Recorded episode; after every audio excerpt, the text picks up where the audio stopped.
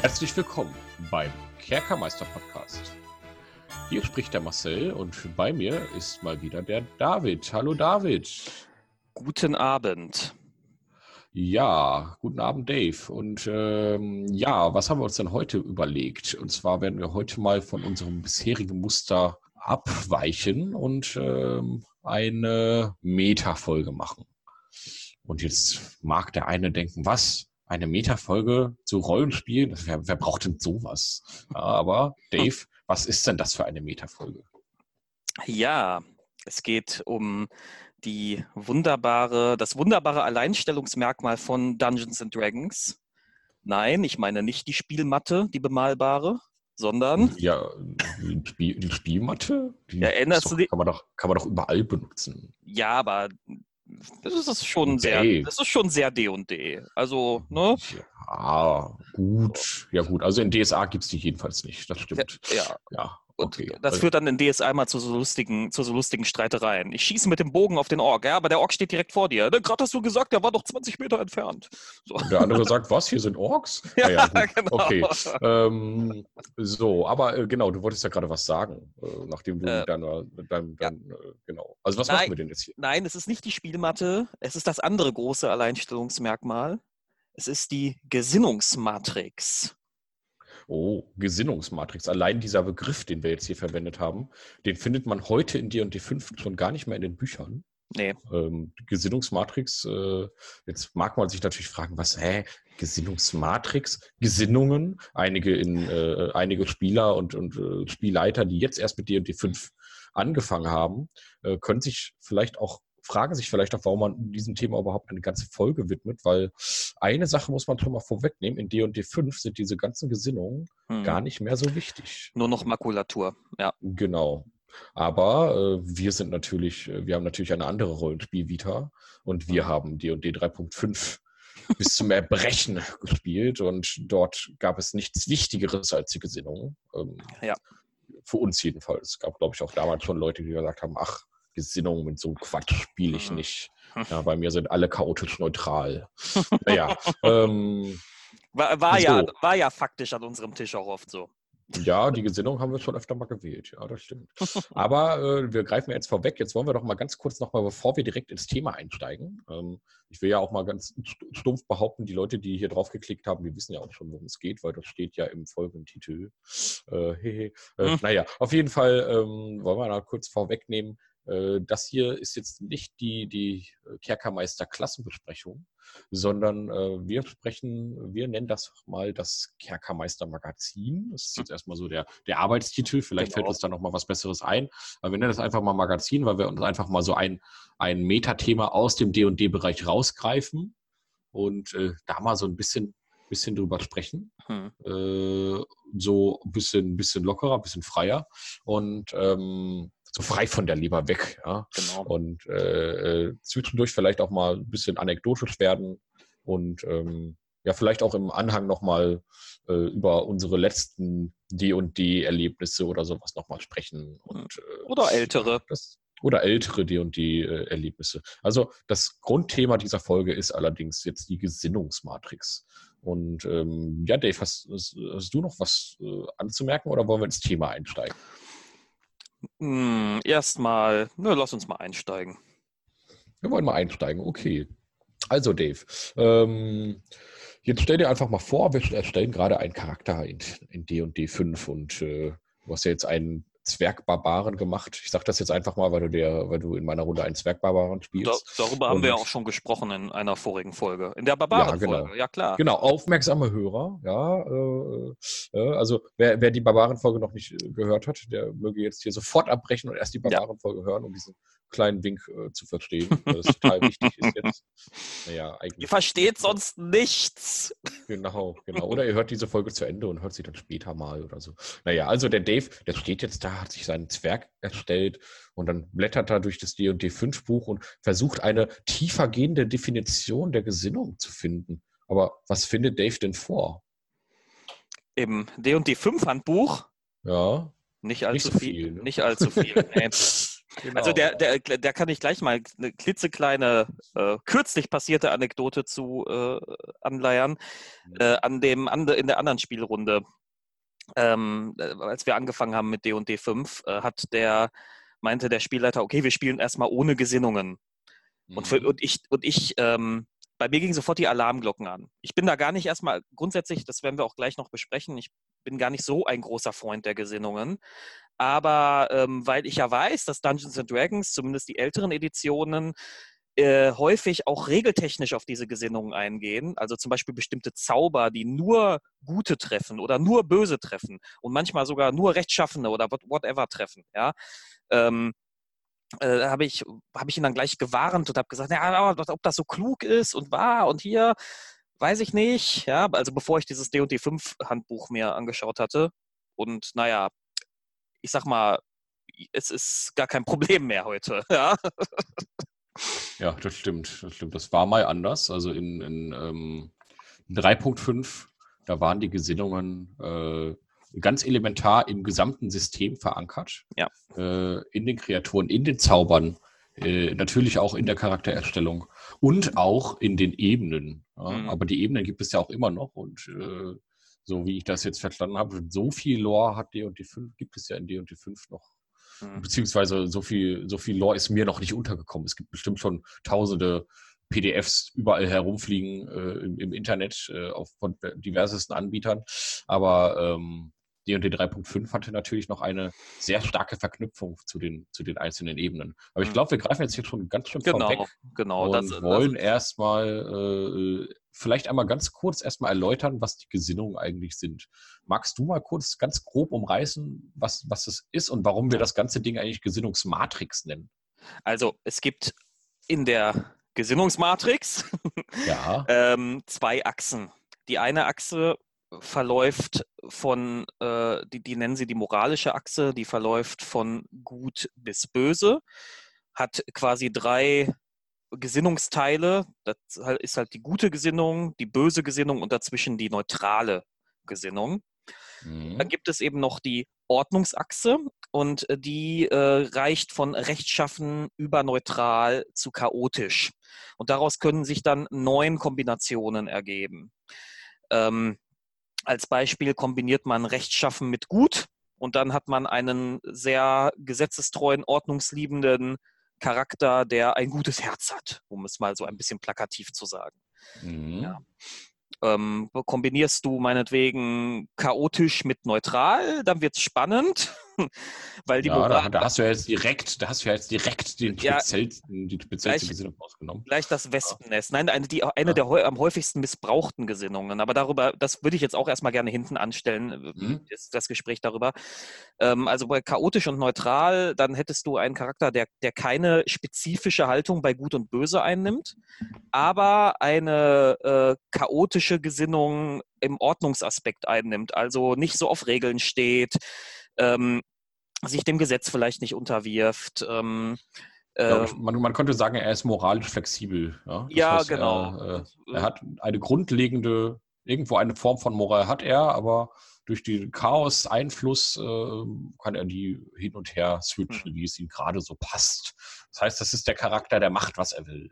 Ähm, so, und ein, ein, ein äh, etwas speziell oder scheinbar etwas spezielles Element hat das, und zwar, wenn man neutral wählt, sowohl auf der moralischen als auch auf der Ordnungsachse, dann, kommt, dann bist du absolut neutral. Also man könnte ja meinen, der Logik nach ist man dann neutral neutral, ja.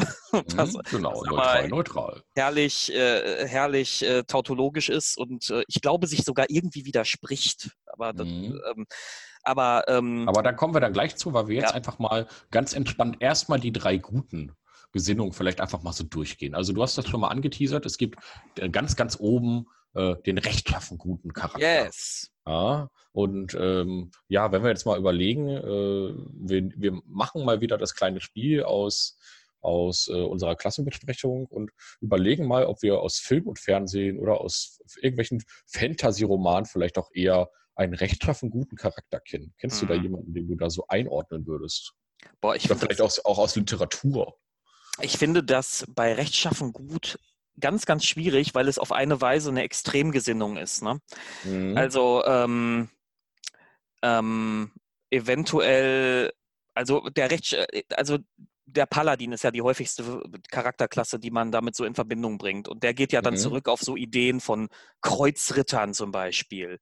Genau. Und das ist dann eine moralische Verklärung, die hier stattfindet, indem man denen unterstellt, die sind halt besonders gläubig und die halten sich an die Regeln. Ja, und mhm. deswegen sind die rechtschaffen und gut.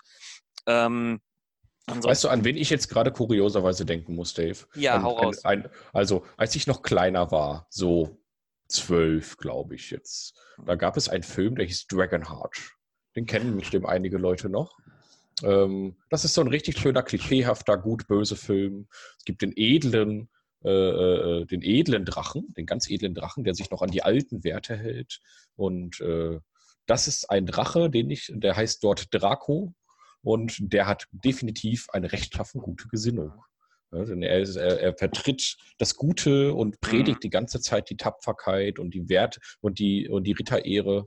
Ja, also aus, mit heutigen Augen kann man den Film halt wahrscheinlich noch ein bisschen als Erwachsener ein bisschen schwerer gucken, aber für mich als hm. Jugendlicher oder Heranwachsender war das ein ganz toller Film. Ja. Aber das war so ein richtig schön, klischeehafter, gut-böse Film. Und wenn man den Film jetzt nochmal guckt, könnte man wahrscheinlich jeden von den, fast jeden der Charaktere, die da drin vorkommen, richtig schön in eine von diesen Gesinnungen packen. Hm. Weil äh, ja, da kommen wir aber später nochmal zu, wo ich jetzt hier drauf hinaus wollte. Ähm, ich, ähm, aber äh, ja, ich weiß ja nicht, ob du dich an Draco und an den Film Dragonheart erinnerst. Ja, ga, ga, ganz düster. Ähm, mhm. mir ist jetzt gerade noch ein mögliches Beispiel für einen rechtschaffen guten Charakter eingefallen. Ja. Ähm, Superman aus den DC Comics könnte rechtschaffen gut sein, weil Superman legt sehr viel Wert auf die, auf die Einhaltung der Regeln des Rechtsstaates mhm. und so weiter. Also der, der, er verteidigt ja die USA häufig in vielen Auslegungen. Es hängt natürlich ein bisschen von der Auslegung ab. Wir wissen, bei den DC-Comics gibt es x Varianten. Ja, genau. Aber nehmen wir Aber, mal den ganz klassischen Superman. Genau. Den, den Lois und Clark Superman aus den oh Gott, Filmen. Oh Gott, bitte ja. nicht den. ich bin ja eh kein großer Superman-Fan, aber der ist der schlimmste. genau, ne, aber nehmen wir mal den, an den ja. jeder zuerst denkt. Ja? Also, so, oder, nein, aber, oder, oder, Dave, Dave, noch viel besser. Captain America. Captain, Captain America, America, ja. Ist, ist die rechtschaffen, gute Person schlechthin. Aber hier muss ich sagen, halt, stopp. Ähm, äh, da oh. der, der, der ähm, äh, Marvel's, Marvel Cinematic Universe Captain America hat ja in dem Film Civil War äh, gerät er ja mit Tony Stark aneinander, weil äh, Captain oh, America. Oh, Dave, oh, Dave, oh Dave, jetzt spoilerst du vielleicht Leute, ja, der, die den Film noch nicht gesehen haben. Ich okay. habe ihn auch noch nicht gesehen, ganz nebenbei. Ja, ja, ja ähm, aber das ist, Marvel das ist aber, nicht so drin. Ja. Das, aber ist ja, der aber, Main, das ist der Main-Plot des Films, der auch in den Trailern äh, ange ja, okay, klar okay, angegeben wird.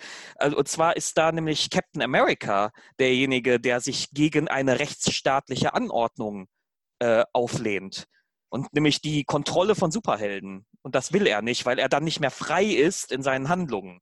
Und ja, aber guck mal, Dave, guck mal, Dave, jetzt kommt natürlich dann der Punkt, ja.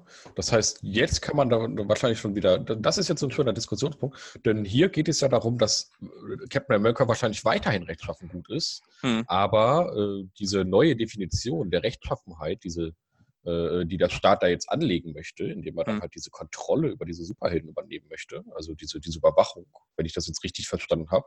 Ähm, das ist ja eigentlich ein unrechtes System. Das ist ja etwa ein, ein, dystopisches Szenario. Das heißt, wenn Captain America sich dagegen auflehnt, dann will er ja wahrscheinlich einfach nur Recht und Ordnung aufrechterhalten. Nee, nee, weil die Begründung, die ist durchaus nachvollziehbar, weil nämlich, also das ist halt dieses ewige Superhelden-Ding. Superhelden ziehen Chaos an. Ja, also weil es, mhm. weil, weil sie quasi immer auch Schurken erschaffen, die ihnen ebenbürtig sind und so, ne? Und ähm, es gibt ja in diesem Marvel Cinematic Universe, in den großen Filmen, immer am Ende eine Riesenkatastrophe, in die die Marvel-Helden verstrickt sind.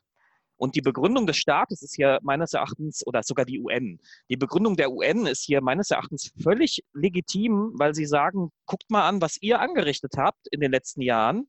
Sicherlich wart ihr nicht immer schuld daran, also als primäre Schuldige, aber ihr wart immer darin verstrickt. Und ähm, wir äh, können es uns nicht leisten, euch ohne Kontrolle äh, gewähren zu lassen. Und tatsächlich lässt der Film das auch relativ offen, was jetzt richtig wäre. Also das finde ich eigentlich ganz gut. Das ist meiner Meinung nach auch der beste Film aus dem Marvel Universe. Okay, ja, ich, ja. ich, werde mir den mal angucken. Wir wollen jetzt hier keine, keine Filmbesprechung machen. Ja, also ganz äh, kurz über Captain America mal so ein bisschen sinnieren. Ähm, Das heißt, äh, gut, in diesem speziellen Fall äh, wäre Captain America wahrscheinlich dann, schwankt er in seiner Gesinnung. Hm. Und das ist ja auch in D und D dann wiederum möglich. Das genau. kann man schon mal direkt vorwegnehmen. Das heißt, man kann seinen Charakter rechtschaffen gut anlegen, aber wenn man halt irgendwie, keine Ahnung, ein, eine Frau von der Klippe wirft, einfach so, hm. dann könnte der SL auf die Idee kommen, das war jetzt nicht so gut, was du gerade getan hast und könnte ihm die Gesinnung ein bisschen in Richtung Böse verschieben. Genau. Ja, und wie der, D &D, wie, der, wie der SL das macht, das kann sein, dass es regeltechnisch irgendwo verankert ist. Ich glaube, in D&D 5 ist das eben nicht mehr so verankert. Ja, äh, sondern da verschiebt sich das einfach nach nach Stimmung des SL, glaube ich, nach und nach. Äh, da gibt es jetzt kein Punktesystem oder so. Ach ja, gut, Form, das, dass man sagt, okay, äh, okay, du hast jetzt äh, eine, äh, auf dem Bösometer bist du jetzt drei Punkte nach unten, unten gerutscht und äh, bist jetzt äh, auf dem Weg über neutral Richtung böse oder sowas, sondern das entsteht dann etwas organischer. Mhm. Ja. Aber dieses Punkte, Punktesystem gab, sowas gab es ja früher auch nicht. Ich hatte mal als Spielleiter darüber nachgedacht, sowas zu machen mhm. für euch ähm, weil ihr wirklich teilweise sehr rabiat gewesen seid. Ähm, ja, wir waren jung und dynamisch. Ihr, ihr, war, ihr wart jung und, und brauchtet den Spaß, ja. Genau, genau. und, ähm, äh, aber das gab es ja damals auch nicht. Ähm, die, äh, äh, was es gab, war für bestimmte Klassen. Wenn, wenn sie gegen ihre Gesinnung verstießen, dann ver verloren sie Klassenvorteile. Also der mhm. Paladin wurde dann quasi zu einer Art Kämpfer degradiert. Der konnte dann seine ganzen Paladin-Sachen nicht mehr, wenn der sein rechtschaffen ja. gutes, seine rechtschaffen gute Gesinnung verlor. Ähm, und das haben sie ja heute so ein bisschen anders geregelt ähm, beim Paladin, dass sie, dass sie Klassen, wo das wichtig ist, so eigene Merkmale gegeben haben, die, die nicht an die Gesinnung gekoppelt sind. Also der mhm. Paladin kann diese Eide schwören, ähm, je nachdem. Und das kann man dann rollenspielerisch bestimmten Orden zuordnen oder so, ne? Also oder, oder einer bestimmten Kirche zuordnen. Ähm, und das ergibt am Ende, wie ich finde, eine etwas größere Flexibilität auch schon bei der Erstellung des Charakters. Ähm, aber da können wir gleich nochmal drauf eingehen. Jetzt sind wir schon sehr lange bei Rechtschaffen gut verharrt. Genau, ich würde jetzt direkt auch bei Rechtschaffen bleiben und äh, ähm, würde direkt weiterspringen zur Rechtschaffen neutral. Ja. Ähm, jetzt denkt man sich natürlich, warte mal, wenn jetzt der Paladin schon Rechtschaffen gut ist, wer ist denn dann überhaupt Rechtschaffen neutral? Mhm. Ja. Ähm, der, und, und, was ist das überhaupt? Also rechtschaffen neutral können wir vielleicht erstmal definieren, bevor wir irgendeinen, irgendeinen ja. Charakter aussuchen. Ähm, Willst du? Ja, ähm, rechtschaffen, neutral bedeutet ähm, man auf der moralischen Achse keine Haltung. Also man, man tendiert weder zu gut noch zu böse. Mhm. Aber auf der Ordnungsachse klar, äh, klares Eintreten für Gesetze, für Regeln, für solche Sachen. Ähm, mhm. Und der klassische rechtschaffen neutrale Figur kann sein ein, ein Richter zum Beispiel. Oder mhm. auch ein Polizist, der. Ähm, Eine Stadtwache. Eine Stadtwache, ja. äh, ein, ähm, ein Sachbearbeiter kann rechtschaffen neutral sein. Mhm. Ja, also der, der so ganz klar sagt, ihre persönliche Lebenslage ist mir egal, in den Gesetzen steht es so und so. Ja, ja, ja so, so, wie man, so wie man Rechnungsführer. Aber gut, okay. ähm, äh, wie das halt in den Ämtern halt so ist, ja, manchmal. Naja, mhm. gut, also äh, rechtschaffen neutral, das heißt, das sind ähm, äh, wenn man sich das einfach mal so anhört, das sind natürlich irgendwo dann auch Abziehbilder, diese Charaktere, wenn man sie einfach nur auf diese Gesinnung ja. festlegt. Ne? Da merken wir auch schon die ersten Probleme bei der Gesinnungsmatrix. Aber genau. dann gehen wir doch mal langsam weiter. Es geht weiter Richtung Rechtschaffen böse. Oh. Ja, das ist natürlich, ich bleibe jetzt mal bei Rechtschaffen und ja, ja, ist ja, wir direkt das Rechtschaffen böse, böse ab. Und ich finde, das ist eine der viel spannendsten Gesinnungen und interessantesten Gesinnungen in D&D überhaupt. Ja, auf jeden Fall. Auf jeden Fall. Das ist ja ähm, äh, moralisch klar böse, aber jemand, der sich trotzdem an gewisse Regeln hält. Aber äh, da gibt es dann Auslegungen, dass er, dass er zum Beispiel sich nur oberflächlich an diese Regeln hält. Also so nach dem Motto, solange das Gesetz mich nicht erwischt, ist, ist das egal, was ich hier für einen Mist abziehe. Ja, ja dann, dann, oder, oder, hm, nee, das wäre, das wäre ja Quatsch. Nee, das ist, glaube ich, nicht richtig. Doch, also das, das, er hält sich schon an, an das Gesetz, das er für sich selber ausdefiniert hat. Das heißt, äh, ähm, er hat seine eigenen. Ja, das kann äh, auch sein. Also jemand, der einen eigenen Verhaltenskodex und seine ja. eigene Ehre und äh, das zum Beispiel, dass er sich unter, unterhalb des Gesetzes bewegt, äh, das wäre jetzt gerade nicht rechtschaffen, sondern eher er legt das Gesetz so aus, wie es, äh, ja, wie es seinem Ehrenkodex oder seiner, seinem Verhaltenskodex äh, ausgelegt ist. Oder er nutzt das Gesetz sogar ein Rechtsanwalt. Böse ja. Dinge daraus zu machen. Und zwar zum Beispiel ein Rechtsanwalt, der irgendwelche, der irgendeinen Serienmörder raushaut. Genau. Weil er, das, weil, das, weil er das Rechtssystem missbraucht. Na, was heißt missbraucht? Also das, das Rechtssystem lässt ja, also das Deutsche ist da zum Glück nicht ganz so durchlässig, aber das, das US-Rechtssystem zum Beispiel lässt sowas ja bewusst zu. Jeder hat das Recht auf einen Anwalt und jeder hat auch das Recht, theoretisch den allergeilsten Anwalt der Welt zu bekommen. Nee, natürlich. Äh, ich meine aber in, in, in der Form des Missbrauchens würde ich jetzt mal zum Beispiel ja. sagen, äh, äh, äh er nutzt die Schwächen des Rechtssystems gnadenlos aus, indem er mhm. zum Beispiel erkennt, welche von den Geschworenen zum Beispiel gewisse Schwächen hat und und, oder gewisse Vorlieben und das hm. dann manipulativ nutzt, um genau diese Leute dann noch zu beeinflussen, etc. etc. Ja, also, ja. Ein ganz einfaches Beispiel aus dem Alltag. Äh, eine klassische AGB von großen Unternehmen ist häufig rechtschaffen böse. das ist, das, das ja, das stimmt schon. Ja. Klicken Sie einfach mal drauf. Es wird schon nichts passieren. Ja, genau. Sie stimmen uns zu. Na komm. Ja, der böse Verführer. Ja, das, ja. Also, also die AGB von heute hat den, äh, äh, äh, hat den äh, Kreuzungsdämon von damals übernommen. Ja?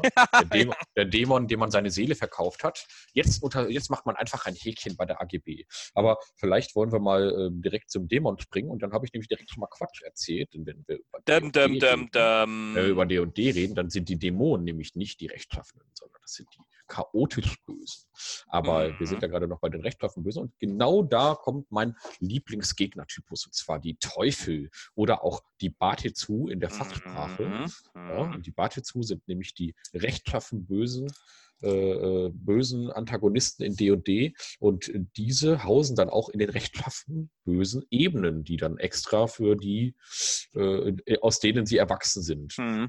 Und äh, wo Teufel eigentlich herkommen und so weiter und so fort, das können wir vielleicht auch irgendwann mal noch ein bisschen, bisschen mehr definieren, wenn wir da mal ein bisschen drüber, äh, eine extra Folge drüber machen. Ähm, aber äh, grundsätzlich äh, äh sind die Teufel die Leute, äh, Leute, die Kreaturen, die den Menschen ihre Seelen abkaufen für ja. ziemlich beschissene Verträge.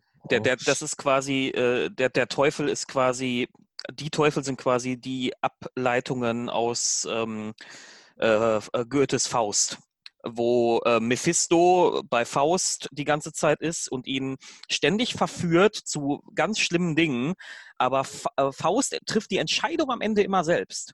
Also Mephisto beeinflusst ihn zwar, aber Faust entscheidet und das ist so ein typischer Teufel.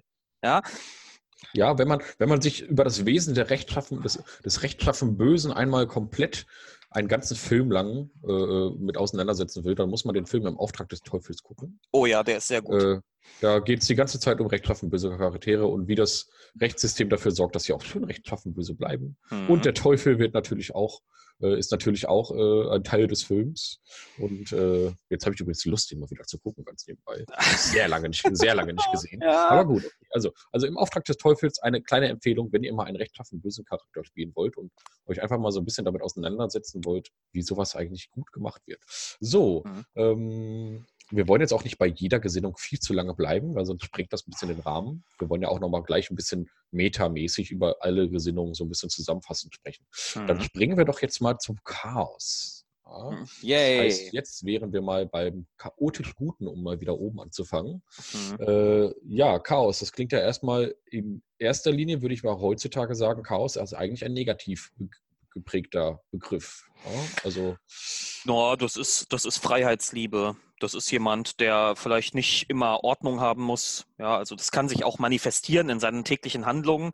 Also der, der, der Abenteurer, dessen Rucksack immer durcheinander ist oder der seine Sachen überall liegen lässt. Ja, ja aber ich, ich, ich sag mal so, wenn, wenn, wenn du in einem Bewerbungsgespräch sagst, ich bin ein Chaot, dann werden die Leute nicht denken, ach, das ist ein Freigeist, sondern die denken, ah, hm, hm. ich weiß da nicht so recht. Ne? Das könnten wir jetzt auf Basis der Gesinnungsmatrix ausphilosophieren, in was für einer, äh, welche Gesinnung primär in unserer Gesellschaft herrscht.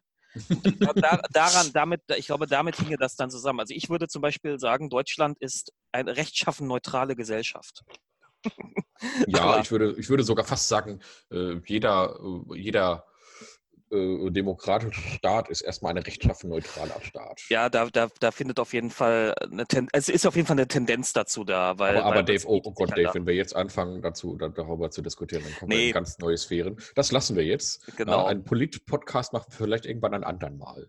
ja, wenn wir in, in, in ein paar Jahren, ja, wenn wir dann älter und gesetzter sind und, äh, und müde lächeln über diese alten Kerkermeisterfolgen, die wir damals aufgenommen haben. Ja, äh, jetzt reden wir natürlich über D&D und über KO, über das Chaos. Und ich wollte einfach nur kurz darauf hinaus, dass man halt eben in, äh, im Volksmund, wenn man sagt, jemand ist chaotisch, wahrscheinlich erstmal eine negative Konnotation ja. dazu hat. Ja.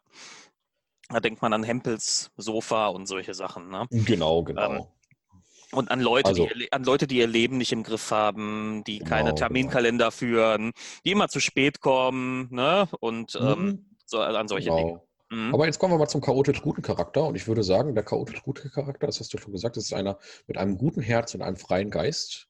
Mhm. Ja, und äh, das sind so, ich würde mal sagen, das sind so in 90 Prozent aller Filme die, äh, die, die freundlichen Hauptcharaktere, also diese naiven, äh, die naiven Charaktere, die so ein bisschen durch die Welt stolpern und denen die guten Genau. Dinge passieren und die auch gut, guter, gute, äh, äh, nur Gutes im Sinn haben. Hm. Ähm, zum Beispiel, ich nehme jetzt mal ein, wieder ein Beispiel aus meiner Jugend, wobei ich zugeben muss, dass ich es immer noch hin und wieder gerne mal schaue. Son Goku aus Dragon Ball Ja, ist ja, aber, wohl, äh, ist ja wohl der chaotisch gute Charakter.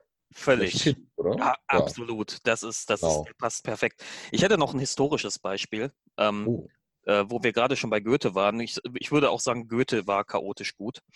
Ähm, das kann man erkennen an den, an den äh, ähm, Briefwechseln. Also er gehört ja zur Aufklärung, so wie Kant zum Beispiel auch. Aber Kant hat, der Philosoph Kant hat damals gesagt, das ist all, alles muss sich der menschlichen Vernunft unterordnen und hat damit quasi die menschliche Gefühlswelt abgeschaltet. Ja, also die hat er weggeschoben. Und da hat Goethe ihm immer widersprochen und hat gesagt, nein, ähm, ähm, sicherlich ist die Ratio ganz, ganz wichtig, aber die Gefühlswelt ist mindestens ebenso wichtig. Und wenn man sich dann Goethes Lebenswandel ansieht, so die ganzen Frauen und so, und ähm, äh, da würde ich schon sagen, der fällt so unter chaotisch gut. Ja. ja, da kennst du dich jetzt natürlich besser aus mit Goethes, äh, Bi äh, äh, Goethes Biografie als ich. Ich habe Mhm. mich damit persönlich überhaupt nicht auseinandergesetzt. Deswegen kommen von mir auch diese plumpen Antworten la Son Goku, ja, für die ich mich ja jetzt quasi schämen muss, nachdem du dann hier über Goethes Biografie geredet hast. Ja, ich komme hier, mit- ich Nein, komm hier mit Son Goku. Ja, Da muss ich- so, da muss ich dir entschieden widersprechen. Für Son Goku muss man sich niemals schämen. das stimmt eigentlich auch. Wieder. Es sei denn, man heißt, es sei denn, man heißt Chichi. Ah, ja, ja, ja, ja, okay, gut. Äh, ja, Dave, was ist denn Chichi eigentlich für eine? Was, ist Chichi Was ist, eigentlich für eine was ist Gesinnung? Chichi für eine Gesinnung, genau? ja, die, die ist eigentlich auch chaotisch gut, ne? nur auf einer anderen Art und Weise. Ne?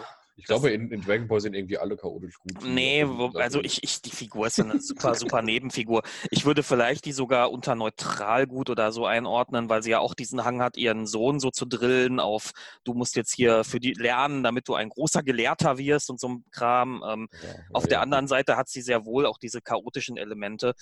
Ich weiß es nicht. Also Ja. Aber das ist jetzt auch mir auch- anstrengend für alle Leute, die Dragon Ball hassen Ja. und sich das jetzt hier gerade anhören müssen, wie wir über Dragon Ball reden. Äh, lassen wir das. äh, also chaotisch gut. Das sind also die, die quirligen, die, die, die, die, die, äh, die kleine Fee aus Peter Pan. Peter Pan selbst vielleicht auch. Ja? Das sind diese, diese Oh ja. freundlichen, freundlichen Charaktere, die ein gutes Herz haben und einen freien Geist. Ja. So. Ähm, dann wollen wir mal direkt weiterspringen.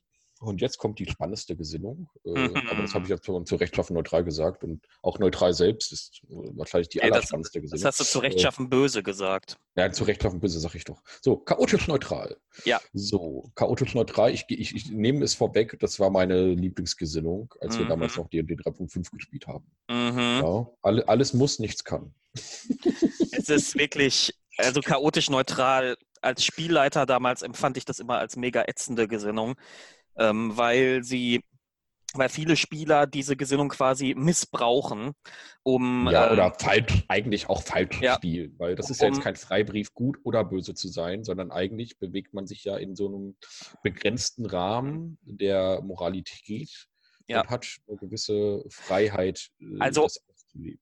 wenn ich das mal kurz ein bisschen ausskizzieren darf. Man neutral heißt halt, man ist weder gut noch böse in dem Fall.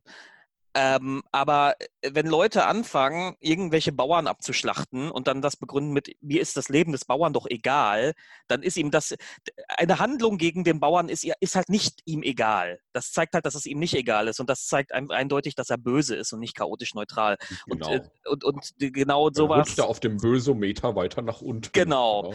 Aber genau solche Sachen sind äh, aus der Fehlinterpretation dieser Gesinnung heraus äh, häufig passiert. Also Leute, die. Äh, nee, Dave, wir haben, wir haben nie unschuldige Bauern abgeschlachtet. Ja. Also ich erinnere mich nicht, dass wir damals solche, solche Gold nee, hatten. Das war, ich habe das jetzt auch etwas überspitzt. Aber ja, ich, wollte, ich wollte nur noch mal sagen, wir waren nicht diese komischen Spieler, von denen man immer liest in irgendwelchen Gruppen, die dann irgendwelche sehr seltsamen Sachen machen und irgendwelche. Na, ihr, ihr, ihr wart schon so, einfach so abschlachten. Ja, ihr wart schon so ein bisschen die. Wir die ein bisschen anarchomäßig, aber ich glaube die Ferun-Proleten wart ihr. Ja, gut. Wir waren aber nicht die Geißel-Feruns. Wir waren nur so ein bisschen, wir waren so ein bisschen, wir waren so ein bisschen die, U die Idioten, die abends an der U-Bahn-Haltestelle stehen. Und, äh, genau, und Graffitis sprühen. genau. So, äh, ja, wir waren halt eigentlich alle chaotisch neutral. Mhm. Also auch die Leute, die es nicht waren, die waren auch chaotisch neutral. Und ähm, weil wir eigentlich alle immer so ein bisschen moralisch flexibel waren. Ja. ja. Auf jeden Fall. Ähm, der chaotisch Neutrale, wie gesagt, das hat halt nur diesen Freigeist-Aspekt. Ähm, vielleicht, vielleicht dadurch, dass er an keine äh, moralische Achse gebunden ist, stärker noch ausgeprägt als der chaotisch Gute, der ganz klar sagt, ich halte mich zwar nicht an alle Regeln, aber ich helfe auf jeden Fall, wenn Hilfe nötig ist. Mhm. Ähm, da sagt der chaotisch Neutrale, ich halte mich nicht an die Regeln und mich interessieren Leute auch nicht. So, ja, also ganz ja, simpel gesagt. Und ich ähm, springe jetzt auch mal direkt vom Chaot mache jetzt auch was ganz Chaotisches, Dave. Ja. Ich springe jetzt vom chaotisch Neutralen direkt mal zum Neutralen. Jetzt denken alle, was? Jetzt hätte doch der chaotisch Böse kommen müssen. Dum, dum, Nein, ich springe, mal, ich springe mal direkt zum Neutralen, denn äh, wir müssen hier genau diese Linie ziehen zwischen neutral und chaotisch neutral und das einfach mal so ein bisschen unterscheiden, weil man müsste mhm. ja eigentlich denken, eigentlich kann man doch als Neutraler machen, was man will. Aber ich würde sagen, falsch gedacht. Als Neutraler ist man sogar fast am eingeschränktesten von allen Charakter von allen Gesinnungen, die es so gibt. Mhm. Dave, was hältst du von meiner steilen These? Was, wie komme ähm, ich da auf? Ich überlege gerade, bedingt würde ich dem erstmal zustimmen. Ähm, erstmal mhm. unter Vorbehalt. Ich, wir machen jetzt mal ein bisschen sprechendes Denken. Ähm, mhm. ich nehme mal als Beispiel den Druiden, der ja der Archetyp des äh, absolut Neutralen ist, der ja immer ähm, für das Gleichgewicht einstehen muss. Und ähm, das heißt, da, also rein logisch kann kein Mensch und auch kein Elf oder sonst wie lebendes Wesen immer komplett neutral sein. Das kann gar nicht funktionieren. Das heißt. Ja, warte mal, Dave, das musst du mal erläutern. Warum kann das denn bitte nicht funktionieren? Wieso geht das nicht?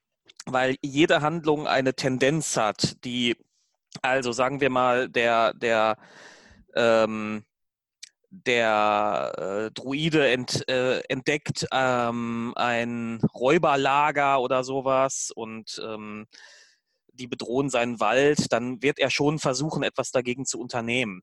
Der, das kann ihm nicht egal sein in dem Moment, weil die seinen Lebensraum bedrohen. Das heißt, er muss etwas tun. Das ist dann aber schon keine äh, neutrale Handlung mehr. Ähm, eventuell hilft er sogar einem Reisenden, der überfallen wird von einem Bären und das ist dann keine neutrale Handlung mehr, obwohl er neutral ist. Er könnte als komplett neutraler natürlich eigentlich sagen, das ist mir egal. Aber ich glaube, mhm. dass, dass, dass, dass, dass ähm, ähm, ab, abgesehen von einigen wenigen Ausnahmefällen äh, äh, gerät, man, gerät man da in einen Konflikt mit äh, der eigenen Empathie, die, mhm. die meisten. Also, also das heißt also, eigentlich sind die Leute, äh, äh jetzt kommen wir mal zu Star Trek. Ja. Das heißt, mhm. äh, Captain Picard ja, äh, ist mit der Enterprise über einen Planeten und dort wird demnächst eine große Katastrophe eintreten. Mhm. Und sie könnten sie verhindern, aber die oberste Direktive verhindert, dass sie einschreiten dürfen. Das heißt, sie sind zur Neutralität verpflichtet? Oder? Das, das hat aber was rechtschaffen Neutrales hier, ne? Weil du, weil es ja eine Regel ist, ein Gesetzeswerk, das, das das unterbindet. Ähm, der Witz, äh, und ab dem Punkt ist ja so ein bisschen die Verantwortung auch weggeschoben, weil, äh, äh man ja, weil die ja immer sagen können, und das ist halt die Regel, an die wir uns halten müssen. Und die ist ja auch gut begründet, ne? weil man halt die mhm. Folgen nicht kennt, wenn man sich einmischt. Ähm, aber, ist, aber ist da nicht im Prinzip jede neutrale Handlung, also auch die neutrale Handlung, äh, die, der, der Begriff, die du jetzt, ja. der Begriff neutrale Handlung widerspricht sich ja eigentlich schon. Ja, eben, also. im Prinzip widerspricht sich ja schon, aber, aber äh, der, die Definition eines neutralen Charakters, der muss sich also in irgendeiner Form auch trotzdem einer gewissen, einem gewissen Kodex mhm. annähern. Das heißt, der absolut neutrale Druide ist ja nur innerhalb seiner ihm festgesetzten religiösen, naturreligiösen Regeln neutral. Das heißt, eigentlich ist auch der rechtschaffen neutral eher, oder? Oder chaotisch neutral. Ja, den Gedanken hatte ich auch schon häufiger, weil, also gerade der Druide mit seinem Kodex für das Gleichgewicht und so, ähm, mhm. die, das Regelwerk macht, ist ja, spricht ja eigentlich für Rechtschaffenheit. Da hast du, hast du schon recht. Ja. Ähm, also zum äh, äh also bei Druiden wird das häufig so erklärt, dass die quasi so Ausgleichshandlungen vollführen. Das heißt, ähm, wenn sie, wenn sie mal was zu Gutes getan haben, dann müssen sie irgendwann wieder was Fieses machen, damit der Ausgleich also, stattfindet. Also wenn, sie ja? auch, wenn, sie aus Versehen ein, ein, äh, ein, auf eine Ameise treten, müssen sie an einer anderen Stelle äh, einer Ameise das Leben retten. Zum Beispiel, ja. so in etwa, ja. Ähm, ähm, das ist, äh, ja, aber da geht es ja häufig, das, das verflechtet sich ja häufig mit dem Naturglauben und Gleichgewicht ja, für die das Natur. Gleichgewicht und, in der Natur. Das ist, ähm, der Druide ist ja auch so ein spezieller Fall. Und da gehen wir wahrscheinlich dann auch in der Druidenfolge nochmal viel näher auf die ja, Neutralität des Druiden ein. Ja, wir werden ja über jede Klasse nochmal Wobei, wenn ich, wenn ich das, das noch kurz einwerfen darf, Sie haben hm. das ja schon mit 3.5 geändert, dass der Druide alle Gesinnungen annehmen kann, wo neutral mit drin steht. Das stimmt, ja. Kann auch neutral gut oder neutral böse oder so sein. Ähm, genau was äh, ich auch ehrlich gesagt dann irgendwann, also ganz früher in AD&D gab es nur absolut neutral für den. Ich konnte mir, als, als ich so, als ich da, damals Baldur's Gate gespielt habe, das überhaupt nicht vorstellen, was das jetzt genau heißen soll. Absolut. Mhm. Und witzigerweise liefert Baldur's Gate 1 und Baldur's Gate 2 liefern auch gar nicht so richtig die Möglichkeit, weil es so schwer ist, absolute Neutralität darzustellen. Ich müsste eigentlich an fast jeder Quest vorbeilaufen. Ja, ja so. Und wo wir gerade bei Neutralität sind, da kommen wir doch mal kurz noch mal einen kleinen kleiner äh, Schwenker wieder raus aus D&D und rein ja. in The Witcher. Oh. Ähm, denn wenn es um Neutralität geht, ja. dann ist, glaube ich, das eine der, äh, ist genau dieser Zwist, sich neutral zu verhalten, eine der zentralen Geschichten, in, mhm. jedenfalls im, im Computerspiel. In den Büchern ja, ist es ja viel mehr der politische, die politischen Zwistigkeiten, aber dieser, dieser Hang der Hexer, also diese Hexer äh, in, in The Witcher, die sind, die, die sagen, die sind neutral. Hm. Das heißt, sie halten sich aus allen raus und wollen einfach nur Monster jagen und, und äh, Geld verdienen. Und, und Geld verdienen. Ja, das ist ihre Aufgabe. Und die Belange der Normalsterblichen interessieren sich nicht. Die ganze Politik und Gut und Böse. Und ähm, in dem Computerspiel The Witcher 1, das haben wahrscheinlich sehr viele nicht gespielt, weil alle einfach bei The Witcher 3 oder bei The Witcher 2 eingestiegen sind. Ja. Mhm. Diese Banausen. Ja. Mhm. Und ähm, in The Witcher 1 ist man permanent in diesem Zwist zwischen dieser äh, zwischen dieser terroristischen Skoyatel, das ist so eine, eine Gemeinschaft aus, aus äh, einer Art äh, das sind, ja, das eine Art äh, Elfen-Zwergen-Taliban. Ja. Genau, das ist schön. Das ist schön. ja, äh, und die andere Seite ist, glaube ich, der Orden der flammenden Rose. Ne? Das genau. Das sind diese rechtschaffen, äh, rechtschaffenden, beziehungsweise je nach Definition rechtschaffen neutralen, rechtschaffen bösen äh, Ritter, ja, mhm. die auch eine sehr kranke Art und Weise haben, ihren Kodex teilweise auszuleben. Ähm, das da, heißt, in, in The Witcher ist sowieso, ist sowieso nicht so viel gut und so. Das ist alles ein bisschen, bisschen dark and gritty. Hm. Kurz, äh, so, und der Hexer steht also immer zwischen diesen beiden und ähm, kann sich im Spiel die ganze Zeit für immer jeweils eine der beiden Seiten entscheiden. Aber The Witcher bietet tatsächlich die Möglichkeit, auch sich das ganze Spiel rauszuhalten, immer eine neutrale mhm. Entscheidung zu treffen. Nee, das stimmt, nein, das stimmt nicht ganz. Die ersten ja. großen Sachen, da muss man immer eine Seite wählen. Da stolpert man auch am Anfang echt so rein. Also es ist gar mhm. nicht, äh, das sind dann so, das haben sie relativ geschickt äh, äh, konstruiert, dass du das erst gar nicht so richtig merkst, dass du jetzt plötzlich in so einem politischen Konflikt drin steckst. Mhm. Und ähm, dann gibt es aber irgendwann eine Finalentscheidung, wo du, wo du den neutralen Weg gehen kannst und dann ähm, dich, dich raushalten kannst. Genau, dann kannst du aber auch den Rest des Spiels versuchen, neutral zu bleiben. Ne? Aber es wird immer schwierig, glaube ich. Ja. Also, ich habe jetzt The Witcher 1 lange nicht mehr gespielt, aber ich glaube, man konnte tatsächlich auch die ganze Zeit einen neutralen Weg wählen und ich glaube mich auch zu erinnern, dass das sogar das beste Ende war, wenn man wirklich neutral geblieben ist. Ähm, gut, aber ihr wollt jetzt nicht die ganze Zeit über The Witcher reden, aber ich fand das Beispiel jetzt einfach ganz nett, weil da wirklich ein Charakter in, in Schwierigkeiten gerät, mhm. also, also moralisch in Schwierigkeiten gerät, weil er sich eben versucht, neutral zu verhalten. Das heißt also, mhm. wenn man wirklich versucht und kämpft, diese neutrale Gesinnung aufrechtzuerhalten, dann kann die neutrale Gesinnung sogar eine der spannendsten Gesinnungen äh, sein, wenn man das irgendwie ideologisch ja. versucht zu verfolgen. Also, ähm, wobei ich auch bei den, auch bei den Hexern muss man ganz klar sagen, sie haben auch die haben einen Kodex, der sie zur Neutralität verpflichtet. Also, ne, also es ist wieder das gleiche Dilemma wie bei den Druiden im Grunde. Das heißt also, dieses, dieses absolut Neutrale, hast du schon ganz schön gesagt, das gibt es eigentlich gar nicht. Und deswegen nee. ist dieser, dieser absolut Neutralität, diese absolute Neutralität auch dieser zentrale Punkt in der Mitte dieser Gesinnungsmatrix. Und ähm, in gewisser Weise verkörpern ja auch, äh, verkörpert diese Gesinnungsmatrix ja, äh, gibt es ja ganz viele, haben wir ja hier ganz viele Gesinnungen und die ganzen Gottheiten verkörpern alle einen Teil dieser Gesinnung.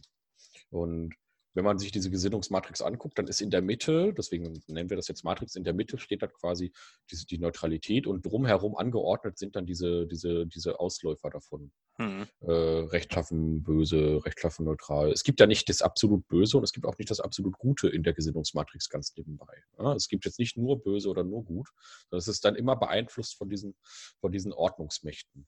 Mhm. Ähm, und äh, das absolut Neutrale steht dann exakt in der Mitte. Und ich würde mal sagen, dieser, äh, der Gott Ao, der sich aus allem raushält und ja. den man irgendwie nie sieht und dem man, der auch keine Zauber gewährt und der einfach gar nichts macht, ja, der halt einfach nur da ist. Und äh, das ist die Definition eines absolut neutralen Charakters. Das heißt, wahrscheinlich, wenn man das jetzt mal ganz philosophisch betrachtet, wenn man es schafft, wirklich in seinem Leben absolut neutral zu bleiben, dann ist dann der einzige echte Au Kleriker, den es gibt. ähm, das ist halt, ja genau, also das ist ähm, äh, nochmal kurz zurück zu, dass dieses Neutralitätsding hat ja auch viel zu tun mit der Idee der Natur. Also dieses mhm. Ding mit ein Löwe, der ein, äh, eine Gazelle reißt, ist ja nicht böse oder gut oder irgendwas, sondern der, der befriedigt nur seinen Trieb quasi, den, den er auch befriedigen muss, sonst stirbt er. Ne? So, er folgt ähm, seinem Instinkt, um das mal ein bisschen anders auszuformulieren. Genau, also ja, er, er kann einfach nicht anders. So, jetzt liegt jetzt ist ja hier natürlich das große Dilemma, dass der Löwe ein Tier ist, ähm, Gut, genau genommen sind Menschen auch Tiere, aber nur zur Unterscheidung. Der Löwe ist ein Tier, das im Gegensatz zum Menschen oder menschenähnlichen Wesen wie Elfen, Zwerge, whatever, äh, mhm. nicht reflexionsfähig ist oder nur ganz eingeschränkt reflexionsfähig ist.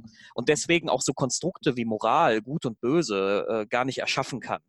Ähm, und ähm, das Problem bei diesen Konstrukten, was heißt das Problem, aber bei diesen Konstrukten ist es halt so, dass die, die in der Welt sind und was in der Welt ist, von dem kann man sich immer ganz schlecht trennen.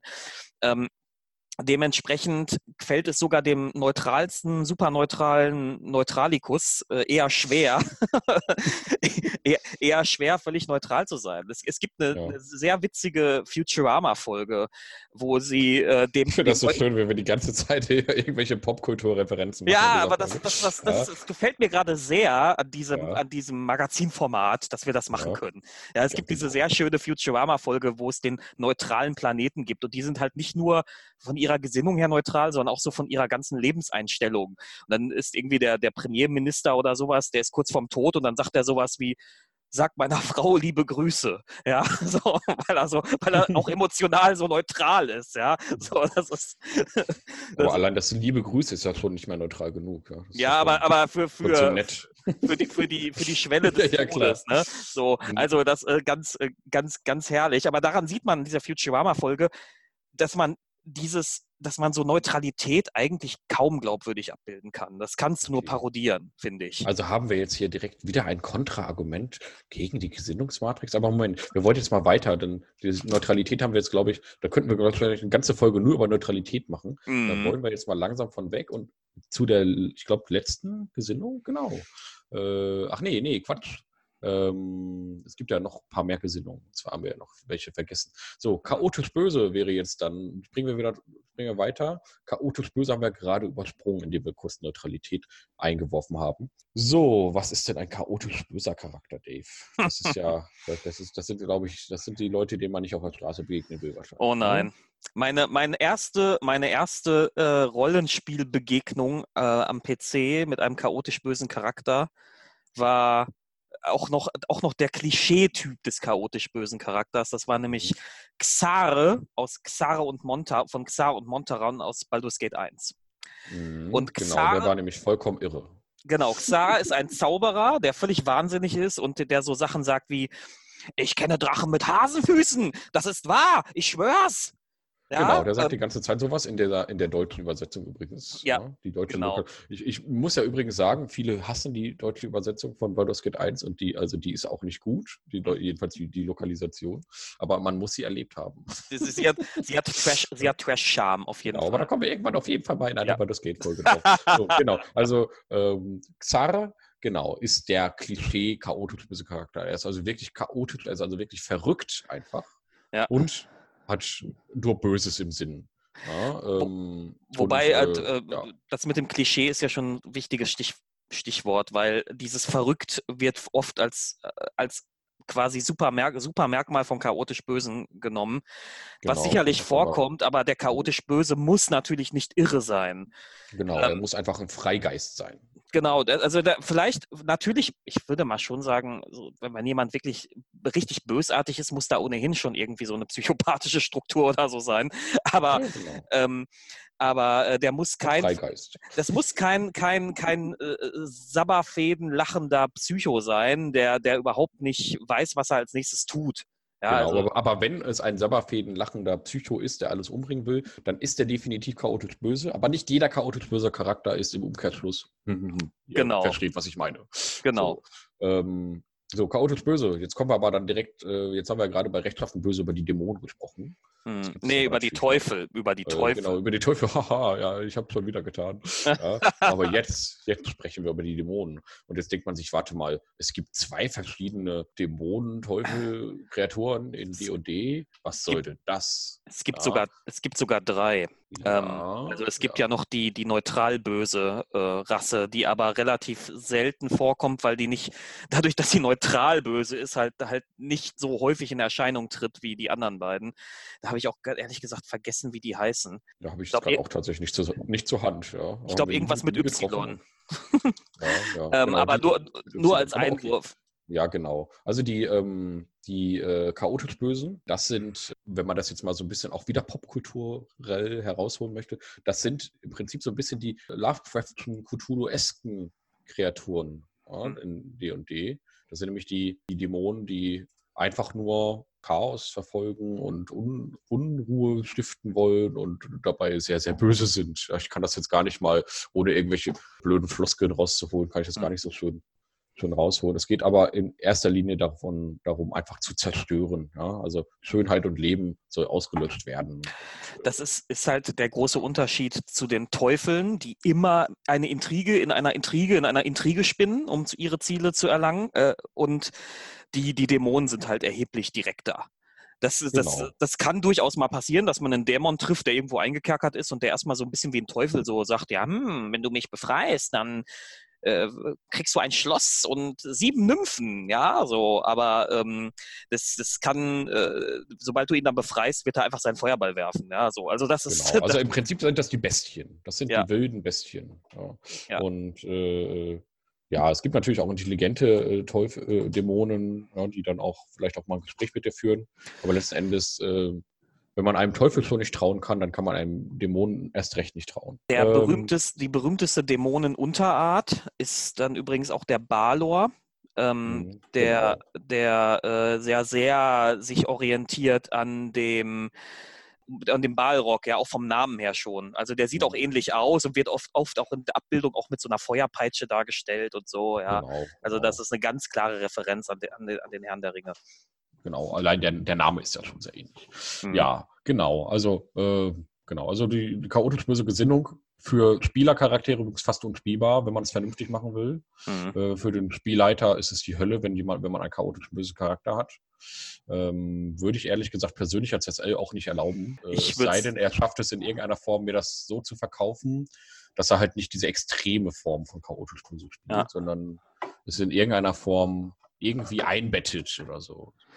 Ich, ich würde es auch nicht mehr zurückhält, ja, aber ich würde es auch nicht mehr zulassen. Das ist. Genau. Äh, aber, aber wir sind ja sowieso, wir sind ja auch, äh, wir haben ja die, die, äh, die wilde Phase auch hinter uns und wir wollen, mhm. wollen heute einfach Runden spielen, in dem die Spieler auch einfach mal mitmachen und nicht uns die ganze Zeit torpedieren. Und da wir ja alle über 30 sind äh, und unsere Spieler das auch alle über 30 sind, ja, ich will jetzt nicht sagen, dass das Alter irgendwas damit zu tun haben muss, aber mhm. äh, wir haben auch alle nicht mehr so viel Zeit und so. Und ähm, mhm. wenn man dann irgendwie fünf Stunden in der Taverne wütet und das Abenteuer irgendwie nicht vorangeht, kommt man ja nicht voran. Genau. So. Aber gut, jetzt schweifen wir mal wieder ab. Hm. Also chaotisch böse äh, ist also eine vergleichsweise unspielbare Gesinnung. Mhm. Und ähm, dann springen wir doch jetzt mal äh, zu den neutral, zu den letzten beiden Gesinnungen. Genau. Und zwar gibt es da noch neutral gut und neutral böse. Und ich habe ja vorhin ganz frevelhaft behauptet, es gibt nicht absolut böse und absolut gut. Mhm. Ja, aber im Prinzip, wenn es das geben würde, dann wäre das neutral böse oder neutral gut, Dave. Was ist denn das jetzt schon wieder ein neutral guter Charakter? Wie soll der sich denn verhalten? Ja, der hat halt. Zwischen rechtschaffen und chaotisch, ne? Der hat halt für Ideen ist nur der moralische Aspekt relevant. Mhm. Ähm, der Ordnungsaspekt interessiert ihn nicht. Das heißt nicht, dass er jetzt ständig alle Regeln bricht, aber er wird auch, also der, äh, vergleichen wir das mal mit dem chaotisch Guten. Der chaotisch mhm. Gute mhm. wird, wenn er die Wahl hat, eine Regel einzuhalten oder eine Regel zu brechen, sehr wahrscheinlich die Regel doch brechen. Ja, mhm. der neutral Gute wägt danach, wägt da mehr Möglichkeiten ab und guckt dann vielleicht, was, was, was ihn eher zum, eher zum Ziel bringt. Für ihn sind aber Regeln auch nicht in, äh, in Stein äh, gemeißelt. Ähm, gleichermaßen muss man sie aber auch nicht blind ablehnen. So, und mhm. die wichtigste, der wichtigste Leitfaden für ihn ist halt, äh, die moralische Achse und, und der sagt halt ganz klar, wenn jemand in Not ist, dann helfe ich. Und dann interessiert mich erstmal, äh, erstmal höchstens in zweiter Instanz, äh, ähm, welche Folgen das eventuell für mich haben könnte und solche Sachen. Also man könnte sagen, wenn ein, eine äh, ich stehe jetzt irgendwie davor, ein, ein Verbrechen zu vereiteln. Ja? Mhm. Und die rechtschaffende Gesinnung wäre jetzt zu sagen, ich rufe schon mal die Polizei und äh, vielleicht nehme ich den auch gefangen und übergebe ihn der Polizei. So, so. Mhm. Die chaotische Haltung wäre zu gucken, dass man, man vielleicht sogar bewusst das Gesetz bricht, um der, der, diesen um, ja, der, um die, derjenigen Person zu helfen. Nee, lass, lass mal, äh, in dem Beispiel ja. können wir, in dem Beispiel können wir ganz einfach bleiben. Der, der chaotisch äh, Gute wird gar nicht die Polizei rufen und wird einfach selber intervenieren. Ja, genau, genau. Und der wird dann auch vielleicht dem Bösen nicht unbedingt Recht und Ordnung übergeben, sondern der lässt ihn dann vielleicht auch geprügelt auf dem Boden, nachdem er dann ja, äh, möglicherweise veraltet hat. Genau. Ja. Und der, was würde denn der neutral gute Charakter machen? Der würde wohl die Polizei rufen, aber sich dann selbst einmischen. Also der mhm. rechtschaffen Gute würde vielleicht nur die Polizei rufen, weil er, sein, es ist ja. ja gar nicht, es ist ja gar nicht seine Aufgabe in einem Rechtsstaat. Also Wobei, das ist ja schon wieder rechtschaffen neutral. Ach, man könnte ewig mm, Ja, genau, da, das ist halt schwierig. Ja, der genau. oder der oder also er würde zumindest nicht so weit gehen, dass äh, er würde nicht so weit gehen, dass er das Gesetz, die Regeln bricht, um, um den, um keine Ahnung, das Verbrechen zu verhindern oder den Menschen da zu beschützen oder whatever. Und der neutral Gute würde zumindest potenziell die Regeln brechen. Und der chaotisch Gute würde die Polizei gar nicht rufen und das direkt selber in die Hand nehmen. Ja, ja, so. ja okay, okay. So, dann, dann ähm, merken wir schon, wir haken uns immer mehr in diesen Definitionswahnsinn der, der, der Gesinnungsmatrix, wo wir dann auch wieder ein weiteres Problem davon aufrufen. Jetzt gehen wir aber mal deren, zur letzten Gesinnung neutral böse, das heißt anders formuliert wahrscheinlich das absolut böse. Ja, wie, wie, wie soll man das denn darstellen? Also ist das der, ist das der, ist das der schlechte, der schlechte Antagonist aus den Filmen, dessen einziger Fehler ist, dass er böse ist? Äh, womöglich, ja. ja. Also, also wahrscheinlich sind neutral böse Charaktere in allen Filmen die Antagonisten, die einfach immer langweilig sind. Ne? Also ich glaube, man braucht. Das äh, ist so, ist so der James Bond-Schurke, ne? So ein bisschen. Also, ja, wobei die sind ja manchmal auch ein bisschen wahnsinnig und so. Das ist ja dann wahrscheinlich schon wieder chaotisch böse. Mhm. So, ja, wo, wobei, das ist ja halt das, das, das ist halt dieses Klischee, den man aufsitzt. Natürlich kann auch ein neutral böser Charakter irre sein. Äh, auch ein rechtschaffen Böser oder auch ein, also die, jeder, jede Gesinnung kann potenziell irre sein. Ähm, das hängt halt eher von der Einstellung ab. Irrsinn heißt ja nicht zwingend, dass du, äh, also auch ein irrer Charakter kann zum Beispiel sehr regelkonform sein. Warum denn mhm. nicht? Ja. Okay. Ähm, also, also, ah, okay, ich habe jetzt wieder eine Idee, ja. Also. Ähm, yay. Da ist, da, da ist also ein, ein, da ist wieder so ein Typ, so ein böser Typ, ja, und der will jetzt äh, den, den, den Ritter, den Paladin, der da gerade besiegt hat, will er jetzt umbringen. Hm. Ja, so. Der, der chaotisch Böse würde ihn wahrscheinlich erstmal noch ein bisschen foltern. Ja, und hat Spaß dabei. Hm. Ja, der, der rechtschaffen Böse, hm, der würde sich vielleicht auch noch irgendwie an irgendeine Art und Weise an irgendeinen Kodex halten, auf welche Art und Weise er ihn umbringt, aber er wird ihm nie die Gnade gewähren. Er wird ihn auf jeden Fall töten, vielleicht auch schnell, aber er wird es tun. Und der Neutralböse, der wird gar nicht darüber nachdenken, der tötet ihn einfach. Ich glaube ja.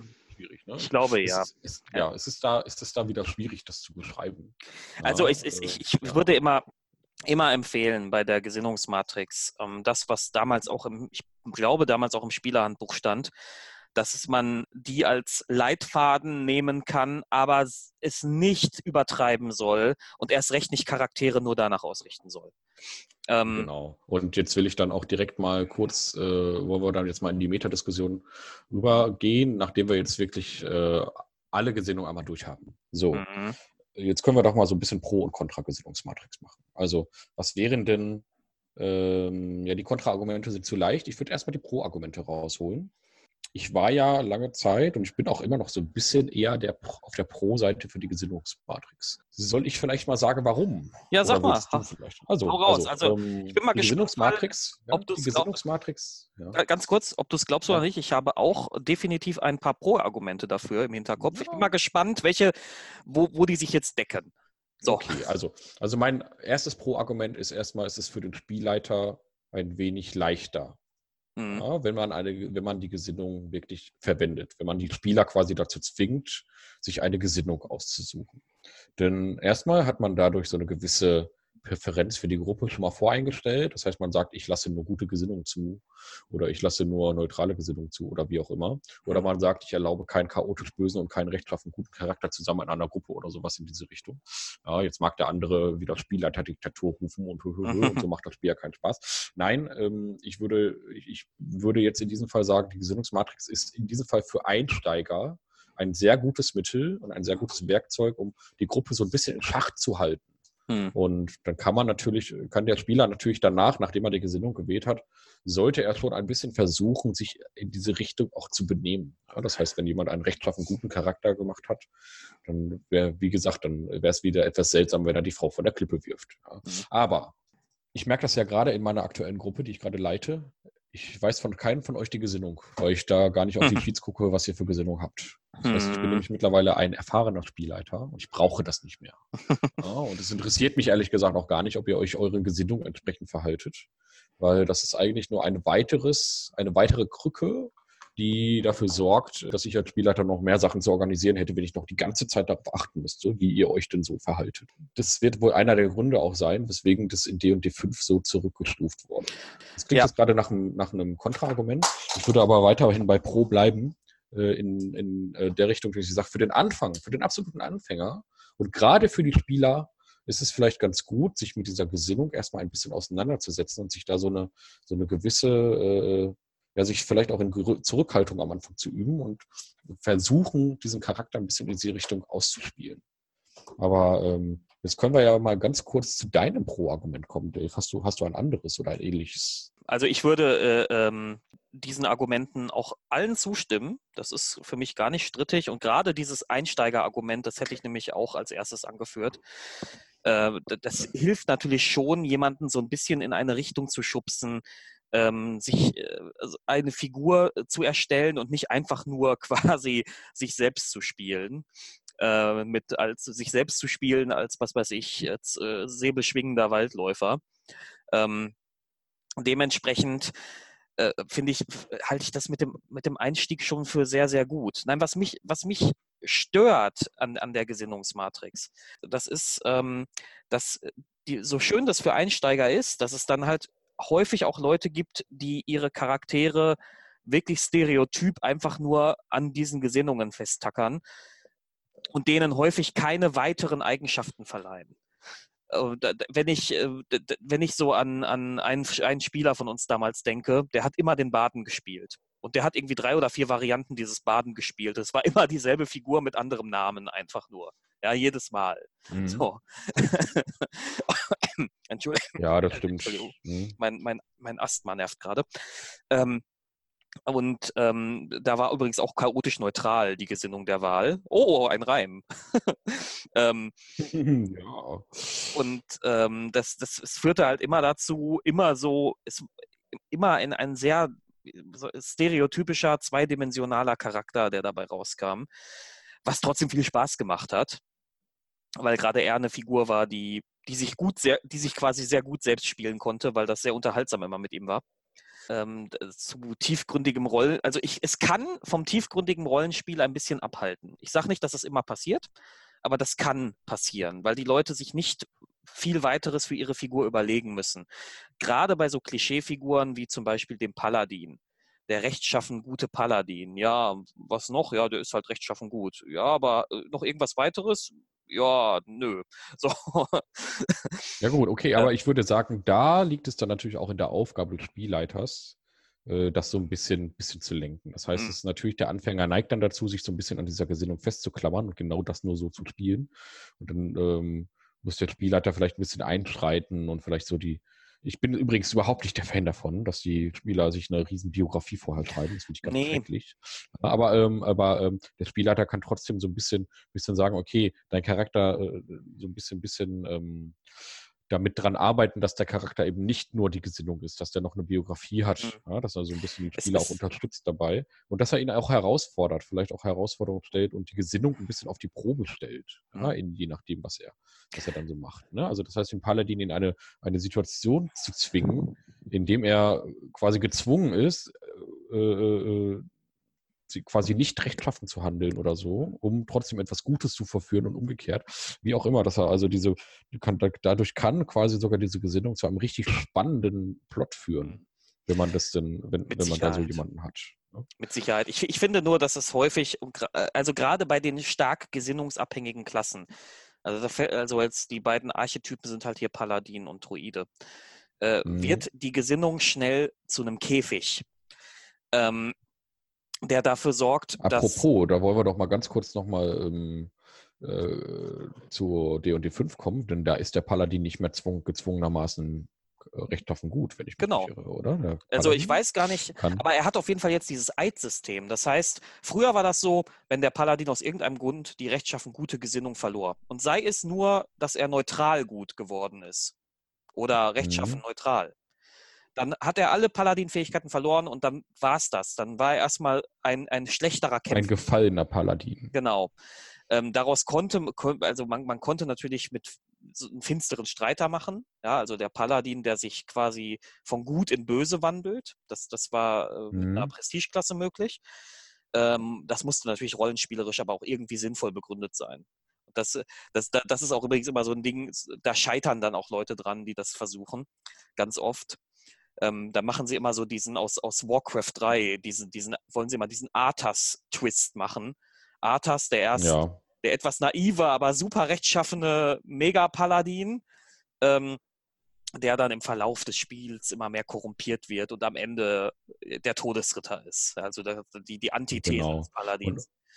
Und, ja. ähm, und der Paladin hier in D&D 5 ist jetzt eben viel universeller. Das heißt, der genau. hat einfach, einfach diese Spüre, und auch da kannst du quasi direkt einen finsteren Streiter spielen, indem du nämlich diesen Schwur der Rache nimmst. Mhm. Und äh, kannst du da also die böse Gesinnung nehmen. Du hast hier in keiner der Klassen noch irgendeinen äh, äh noch irgendeine Einschränkung. Das mhm. heißt, äh, du kannst theoretisch auch, wenn ich also glaube, es gibt noch nicht mal die Einschränkung, dass du als Paladin rechtschaffen sein musst. Also mhm. kannst, glaube ich, sogar einen chaotisch bösen Paladin spielen, um es jetzt mal ganz absurd darzustellen. Ja, also ich fände es, was heißt absurd? Ich fände es jetzt etwas seltsam, äh, weil ich in diesen D&D 3.5 Gedankenkäfig gefangen bin. Ja, ähm, aber äh, ja, theoretisch kann man mit allen Gesinnungen alles spielen, weil die Gesinnung eben auch in D&D 5.0 gar nicht mehr so wichtig sind. Man hat das Gefühl, man hat die, ich habe das Gefühl, man hat die nur noch drin, um eben die alten Hasen, so wie mich und dich, Mhm. ja, äh, nicht abzuschrecken. Weil ich kann mir sogar vorstellen, wenn irgendjemand gesagt hätte, ja, in D&D 5 sind die, sind die Gesinnungen weg, dann hätte ich vielleicht auch gedacht, was? Das ist doch total scheiße. Wer will denn Mhm. das jetzt noch spielen? Das ist doch nicht mehr D&D. Ja, aber wie ich ja gerade schon selber zugegeben habe, die Gesinnung, äh, die verwende ich gar nicht mehr so aktiv. Ja, also, Nur, nur um, um das jetzt mal ganz kurz mit dem, mit dem Paladin zu Ende zu bringen. Ne? Der, so, war, ja, genau. der war ich habe dich früher- ja wieder unterbrochen. Ja, ich habe Hm. dich aber heute auch schon ein paar Mal unterbrochen. Also. Ja, okay, okay, okay. Der, der, der war äh, früher ja quasi eine hochspezialisierte Klasse. Ähm, der war ja, war ja auch, auch ein religiöser Krieger, der ja nur den guten Gottheiten dienen konnte. Und in Mhm. der Regel sogar auch nur den Gottheiten, die rechtschaffen gut oder neutral gut waren. Ähm, äh, eventuell noch rechtschaffen neutral. Aber keiner, äh, aber keiner Gottheit, äh, äh, also keiner chaotischen Gottheit schon mal und bösen Gottheiten sowieso nicht. Das heißt, man hatte hier Mhm. quasi schon eine exklusive Klasse für die Guten. Was jetzt erstmal Mhm. nicht so schlimm ist. Ähm, ähm, das ist nur, ich finde, das, das ist so, das ist teilweise klar, es spiegelt auf der einen Seite diesen, diesen ähm, fundamentalistischen Aspekt von so einer religiösen Klasse wieder. Ähm, auf der anderen Seite finde ich es zuweilen ein bisschen unglaubwürdig, dass nur solche Paladine mit solcher Gesinnung rumlaufen. Ähm, da finde ich zum Beispiel aus dem Videospiel Pillars of Eternity das erheblich glaubwürdiger, weil es gibt da so verschiedene Paladin-Pfade, die du wählen kannst. Ich habe ein bisschen den Eindruck, dass D&D 5 sich da auch so ein kleines bisschen orientiert hat Mhm. ähm, wo du, äh, d- wo du, wo du quasi aus verschiedenen Orden wählen kannst. Und da gibt es zum Beispiel auch einen Orden, das sind die Goldpakt-Ritter, und das sind einfach nur Söldner. Also die haben so Mhm. diesen Paladin-Kodex vorgeschoben, aber in Wahrheit sagen sie, ich, ich arbeite nur für den, der mich bezahlt. Ja, so, also, also nichts mit rechtschaffen gut und ich helfe den, no den Leuten in Not und Ritterehre und tralala, ja, sondern lass erstmal Knete rüberwachsen, wenn du meine Hilfe willst. So. Mhm, mhm, mhm. Ja, eben, ne? Also das ist halt, das ist, das führt ja den Begriff Paladin ad absurdum, der ja übersetzt heißt edler Ritter. Ja. ne? Ja, wobei Äh. historisch kommt das ja von, von, so einem, von so einem französischen Ritterorden, glaube ich.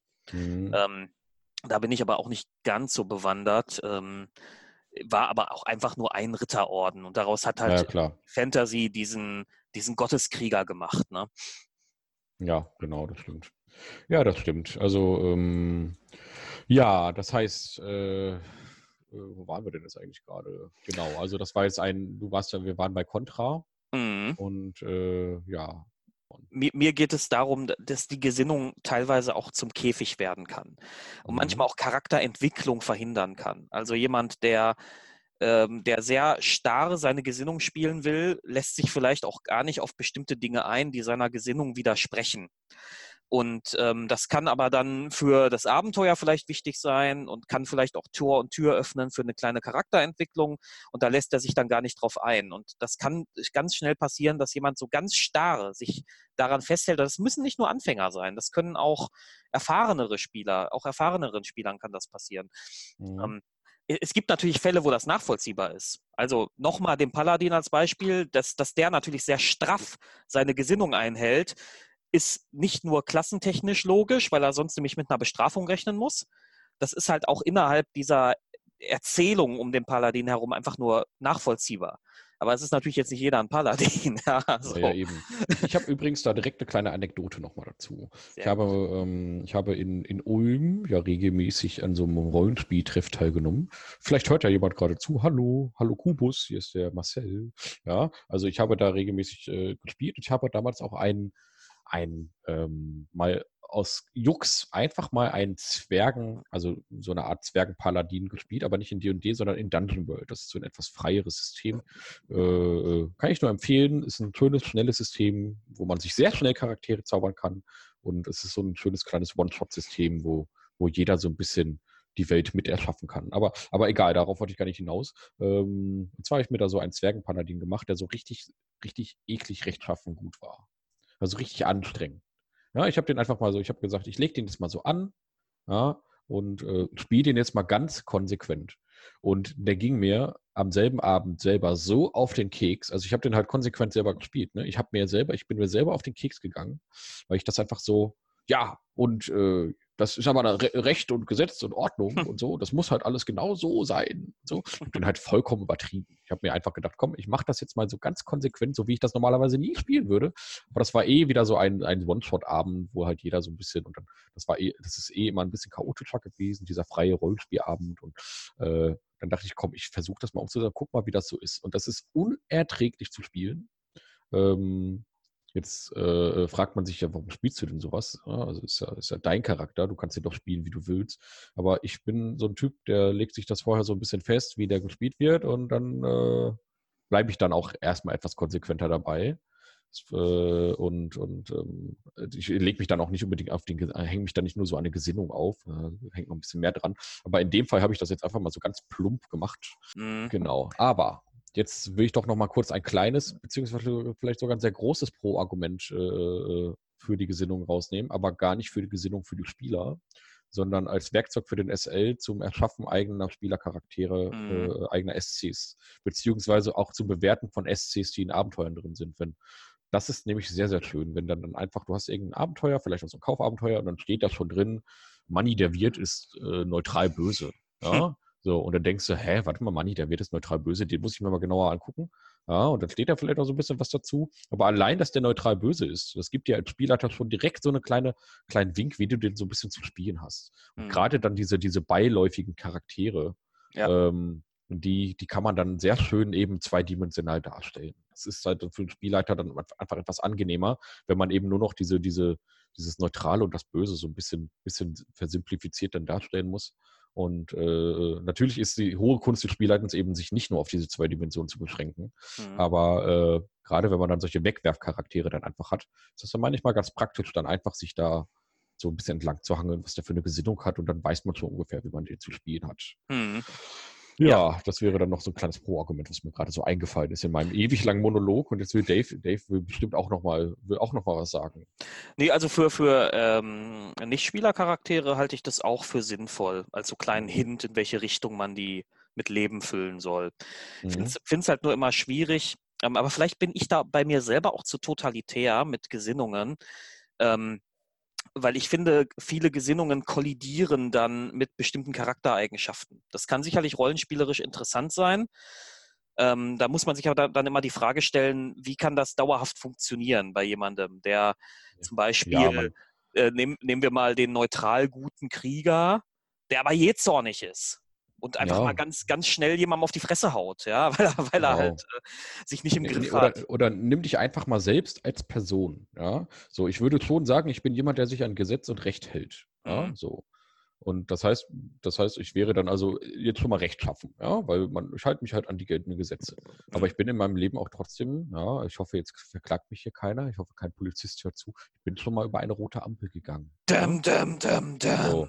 Also das heißt also, in dem Moment wäre ich ja schon auf dem Bösometer so ein bisschen verschoben, ja, so auf dem, auf dem, auf dem, auf dem, auf dem Ordnungsmeter bin ich ein bisschen Richtung Chaos abgedriftet. Ja, ja und ebenso habe ich auch bestimmt auch einige Einstellungen zu Recht und Gesetz und Ordnung, wo ich denke, Alter, das ist ja, ja. ein Scheißgesetz, ja, so. Das heißt, in dem Moment bin ich schon viel vielschichtiger und man ja. kann mich gar nicht mehr in diese einfache rechtschaffende Schublade stecken. Genau. Und auch gut und böse. Ja, es ist, das sind so, so schwammige Begriffe. Und ähm, das ja. heißt, diese, diese Gesinnungsmatrix ist für wirklich echte, vielschichtige Charaktere viel zu unzureichend. Man genau. die noch viel mehr ausdefinieren. Und dann wird es zu, äh, dann, dann, dann geht es in Richtung, dass man da anfängt, irgendwie so etwas wie ein, eine Charaktereigenschaft zu, zu mathematisieren, indem man dem zu viele Eigenschaften dann, okay, ich bin jetzt rechtschaffen, aber ich bin auch ein bisschen chaotisch. Aber ich habe auch mhm. drei Punkte in gut, aber zwei mhm. Punkte in böse und, und vier Punkte in rechtschaffen. Und ach, meine Güte. Ja, so in etwa müsste das eigentlich aussehen, wenn man einen ernsthaften,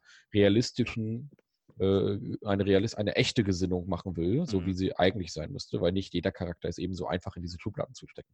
Es gibt mhm. solche Leute, ganz bestimmt, die wirklich Sicher. ganz einfach tatsächlich in diesen Schubladen leben. Ja? Und die so, die wirklich so denken. Und äh, die jedes Gesetz richtig und gut finden, weil das muss halt auch alles so Recht und Ordnung haben. Aber gerade das sind eigentlich meist eher die Charaktere, die für den Spielleiter als Spielercharaktere viel spannender sind, als, als, als, als, äh, als Nicht-Spielercharaktere viel spannender sind. Und äh, für den Spieler wünscht man sich doch, dass er sich ein bisschen bisschen tiefer in die, äh, bisschen mehr, mehr ausdenkt. Da, Aber, man, ähm, da können wir ja. mal ganz kurz einen kleinen äh, Exkurs machen, weil das gerade ein gutes Stichwort ist. Mhm. Ähm, das, was du da beschreibst, also so Leute, die, das gibt es ja wirklich, so Leute, die, die, die sich ganz stumpf an Regeln und Gesetze halten, ähm, die also es, es gibt wirklich Menschen, die haben keine Moralvorstellungen, sondern das sind so Leute, wenn du die ansprichst auf, keine Ahnung, ähm, wie stehst du dazu und dazu, dann sagt er, dazu steht nichts im STGB, da habe ich keine Meinung zu. Ja, so, also es gibt, gibt so Menschen. Mhm. Und ähm, ähm, das sind, das sind aber oft Menschen, die haben dann das, was man, die machen das, was man eine normative Forderung nennt. Also die, die erwarten, dass eine Gesellschaft so aufgebaut ist, wie sie dann in diesem Gesetzbuch steht. Das gibt es auch in anderen Varianten, ja. Der Stamm, diese Stammtischmoral, sowas wie, "Huh, die Kinder, die Kinder von heute, die, die können sich alle nicht mehr benehmen und die sollen mal wieder Anstand lernen. Das ist auch eine normative Forderung. Ja, das ist sowas wie, Mhm. ich fordere etwas, aber ich begründe nicht, ich begründe nicht, erstmal, erstmal kann ich es nicht belegen und zweitens begründe ich auch nicht, warum ich das fordere. Am geilsten sind normative Forderungen, die mit anderen normativen Forderungen begründet werden. Also die Kinder, die sich nicht mehr benehmen können heute, ähm, weil, äh, ähm, weil sie keinen Anstand mehr lernen. Das ist ja schon begründet mit einem, andere, mit, ne- mit einem anderen Normativ. Also Ja, mit einer äh, Norm, Äh, ja, ja, ich bin böse, weil ich böse bin. Ja, Ja, mit, genau. mit, mit einer Norm, die so im Raum steht und die ist einfach da und die wird, Mhm. die wird unreflektiert übernommen. Und das ist dann das, was wir, was man auch in der Moralphilosophie ganz abstrakt einfach unter Moral zusammenfasst. Und Genau, das, ähm, das erinnert mich an diese grandiose Folge von Malcolm mittendrin, wo Malcolm außerhalb des äh, äh, Kartonzerkleinerungsbereichs einen Karton zerkleinert. das ist so gut. Ja? Und, und dann fragt, warum er das denn machen muss, und warum das denn so ist. Und das ist halt so. Ja. Ja, und ähm, ja, und äh, da, da, da, da kannst du mit der Gesinnungsmatrix schon gar nicht mehr, gar, gar nichts mehr anfangen. Du weißt gar nicht mehr, wie man diese, diese Leute dann noch einordnen Ja. soll. Aber ähm, gut. Genau, äh, es ist, ist, also ja. aus Sicht von dem äh, Filialleiter ist Melken in diesem Fall doch völlig chaotisch, völlig chaotisch. Das ist genau, ja genau. so, nur, nur, Mel, nur Malcolm würde sich selber bestimmt nicht als chaotisch sehen. Ja, Genau, dann, dann, genau, dann kommen wir nämlich dazu, dass das nämlich auch alles eine Perspektivsache ist. Ja? Das Mhm. heißt, für, für den rechtschaffen guten Paladin ist vielleicht alles andere schon fast chaotisch böse. Ja. ja während der neutral gute äh, äh, den rechtschaffen guten Paladin vielleicht schon so ein bisschen irre findet, weil der, äh, weil der sich so wahnsinnig an diese, diese ganze Recht und Ordnung hält und das für chaotisch hält. Mhm. Das heißt, es ist schon, äh, äh, ist schon da, da ein Problem. Das heißt, diese Gesinnungsmatrix ist praktikabel schwierig umzusetzen. Und ich bin gespannt, ob sie es auch in die nächste Edition von D&D wieder rüber schafft. So, Mhm. jetzt haben wir aber natürlich ein, ein großes Problem. Was wäre denn das große Problem, wenn wir sagen, es gibt diese Gesinnung gar nicht mehr in D&D? Hast du, hast du eine Idee, worauf ich hinaus will? Ich hatte ja anfangs gesagt, dass das eigentlich ein großes Alleinstellungsmerkmal von D&D ist. Mhm. Also das ist schon völlig richtig, wenn du sagst, das haben sie, also ich, ich würde die Meinung teilen, dass sie das drin gelassen haben, weil die, weil D&D unter anderem für diese Gesinnungsmatrix im Rollenspielbereich sehr bekannt ist. Ähm, gleichzeitig haben wir ja auch festgestellt, das ist jetzt nur Makulatur nur noch. Also es hat ja fast keine Auswirkung. Ich glaube, es gibt noch so ein, zwei Zauber, die irgendwie aber damit zu tun haben. Aber im Großen und Ganzen hat das fast keine Auswirkungen mehr. Ja, also man äh, im Vergleich damals gab es sehr viele Zauber, die dann halt Schutz Ja. vor Bösen und so weiter und so fort, Schutz vor Guten erkennen, Gutes erkennen, Böses erkennen und so weiter und so fort. Da gab es einiges, das in die, das sich auch auf die Gesinnung bezogen hat. Mhm. Ja. Was, was Äh. übrigens ganz kurz noch äh, auch, auch zuweilen für den Spielleiter relativ ätzend zu spielen war. Ähm, weil du, wenn, wenn Genau. deine Gruppe äh, trifft auf eine andere Abenteuergruppe und die hat halt gemischte Gesinnungen. Da ist der eine Mhm. vielleicht chaotisch neutral und der andere ist chaotisch böse und so. Und der, und äh, der Priester wirkt Schutz vor Bösem und da musst du bei jedem NPC erstmal gucken, ist der wirklich böse? Ach nee, der ist Oder- neutral, der Pfeil geht durch. So, haha. Ja, und, Ja. und theoretisch kann dir das auch jeden Plot vernichten. Wenn du dann halt der Auftraggeber am Anfang stellt sich im Nachhinein heraus, dass er der Böse ist. Ja. Äh, Paladin hat am Anfang Böses erkennen gemacht und erkennt es direkt. Ja, das ist also dann auch schon wieder so ein Ding, boah. Ja, und dann muss man das irgendwie so doof begründen. Ja, der hat halt irgendwie so einen, so einen, so einen Ring, der seine Gesinnung verbirgt oder Ja. sowas. Ja, das gibt's dann ja auch. Äh, also da muss, muss man dann schon solche Krücken nehmen. So, aber ähm, nee, worauf ich hinaus will, ist die gesamte Welt. Das heißt, jedenfalls Ferun und die Ebenen. Denn Ferun ist auf diesen Gesinnungen aufgebaut. Das heißt, das ganze Universum beziehungsweise das Multiversum äh, hat quasi eigene kleine Univer hat eig- eigene kleine Universen, die sich nur auf diese Gesinnung beziehen. Das heißt zum Beispiel gibt es die Ebene Mechanos. Ja, Oh ja, herrlich. Ebene, in der, in der die Modronen leben. Das ist eine äh, rechtschaffen neutrale Ebene. ne? Das Mhm. heißt, also, das, ist, da- das, ist, das alles dargestellt von so Robotern. Das ist also ein riesiges Amt im Prinzip, wenn man sich das so Ja. vorstellen möchte. Ja, und, äh, und Alles alles, hat ist, seine alles ist unerträglich, genau, und alles ist unerträglich gerade und alle Formen sind, also das ist schon für den, für den normalen Menschen kaum zu ertragen, wie gerade und ordentlich und ord, äh, so das alles ist. Das heißt also, da hat man ein ganzes Universum auf Basis dieser Se- Gesinnung geschaffen. Oder halt eben, dann äh, kann man sich ja schon vorstellen, ja, also es gibt dann natürlich auch eine Ebene für die Teufel.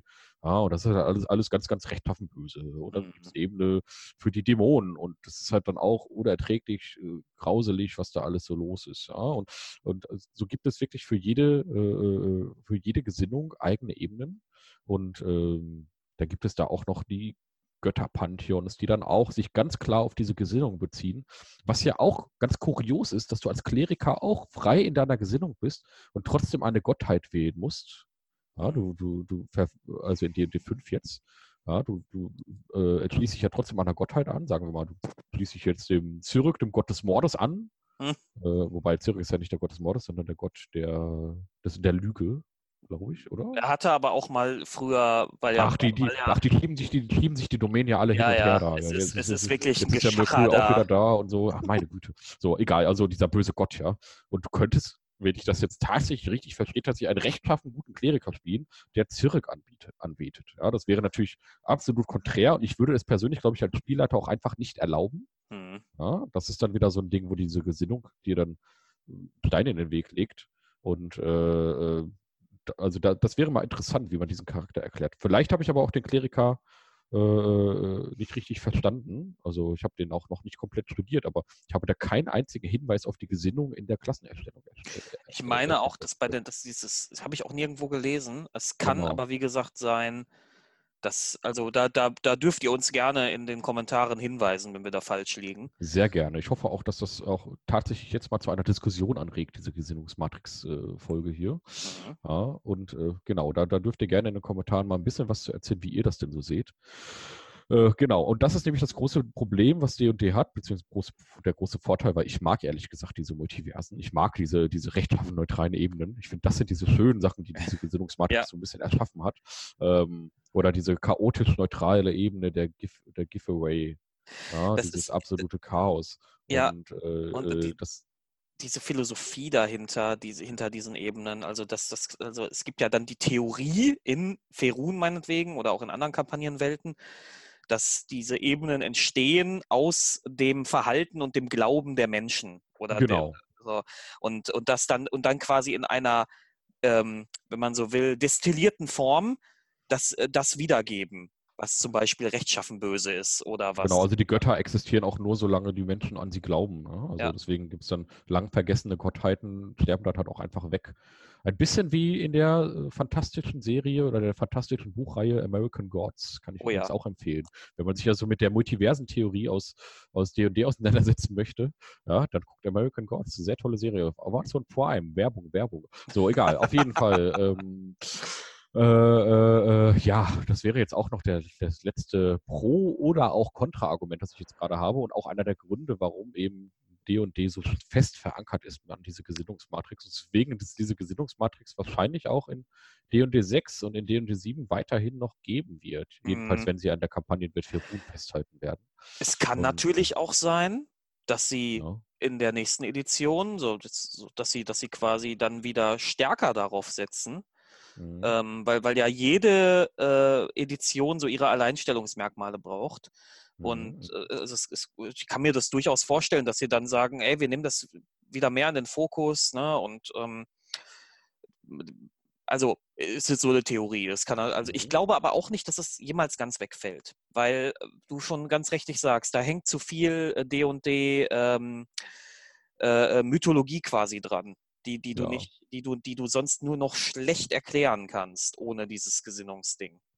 ja. Ähm, Ja, jetzt wollen wir aber langsam mal so zum, zum Ende kommen, aber ich habe noch ein kleines Quiz vorbereitet, Dave. ein kleines Quiz, ja.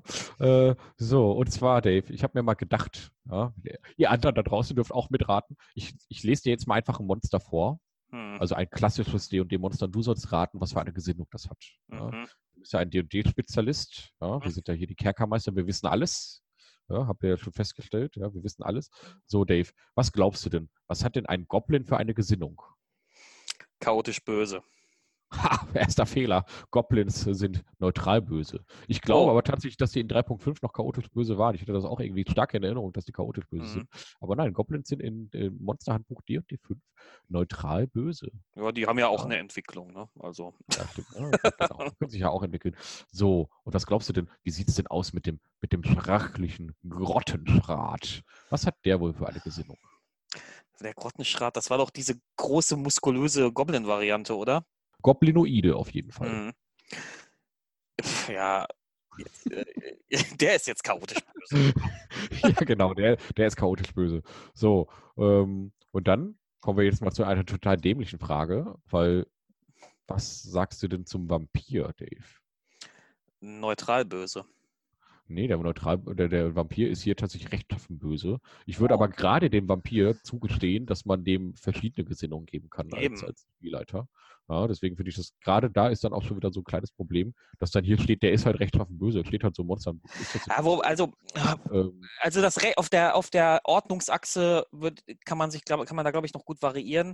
Bei mhm. der Moralachse wird es schwierig, nicht unmöglich, aber schwieriger, weil mhm. ich meine, dass nämlich in der D&D-Mythologie der Vampir halt quasi immer eine verderbte Kreatur ist, sobald er von genau, einem genau. gebissen äh, Genau, also der wird immer böse sein, äh, höchstwahrscheinlich immer böse sein, aber äh, ja, aber er könnte ja auch chaotisch böse sein. So, also ne? ich sag mal, unter, ich kann mir auch vorstellen, dass man unter Sonderbedingungen einen Vampir mit einer anderen moralischen Gesinnung spielt. Äh, genau. Äh, oder, oder einführt, dann hat man halt so dieses, so ein bisschen wie bei Interview mit einem Vampir, so ne? dieses, dieses mhm. Thema unendlich, ewig langes Leben und ach ja, alles schon gesehen, es ist so schlimm und dann kommt er in Lethargie und eigentlich ist er gar kein Schurke, aber so richtig gut ist er auch nicht und dieser komische äh, Bluttrieb zwingt ihn immer wieder Sachen zu tun, die er nicht tun will. So, ach, noch besser hier ähm, Angel aus, äh, aus der gleichnamigen Serie. ja gut, Dave, die hat nun wirklich keiner mehr gesehen, der jetzt hier gerade zuhört und die, die es gesehen haben, die geben es nicht zu. Die ist aber, also... aber die, die ist ganz fantastisch. nein, nein, Dave, das hast du gerade nicht gesagt. Das schneide ich raus. Ja? Nein, das schneidest du nicht raus. Ich, ich, ich, ich finde, die ist auf einem gewissen Trash-Niveau ist die ganz fantastisch. Okay, okay, ich habe die ewig nicht gesehen und ich werde das auch nicht nachholen, Dave. Ja, so. Gut, also, dann springen wir mal weiter, ja? Okay, also Vampir-Diskussion. Können wir ja irgendwann mal einen mhm. Vampir-Podcast machen. okay, auch ein Running Gag, dass wir zu einem Podcast machen. Genau. Werden. Also, äh, was sagst du denn zur Drachenschildkröte?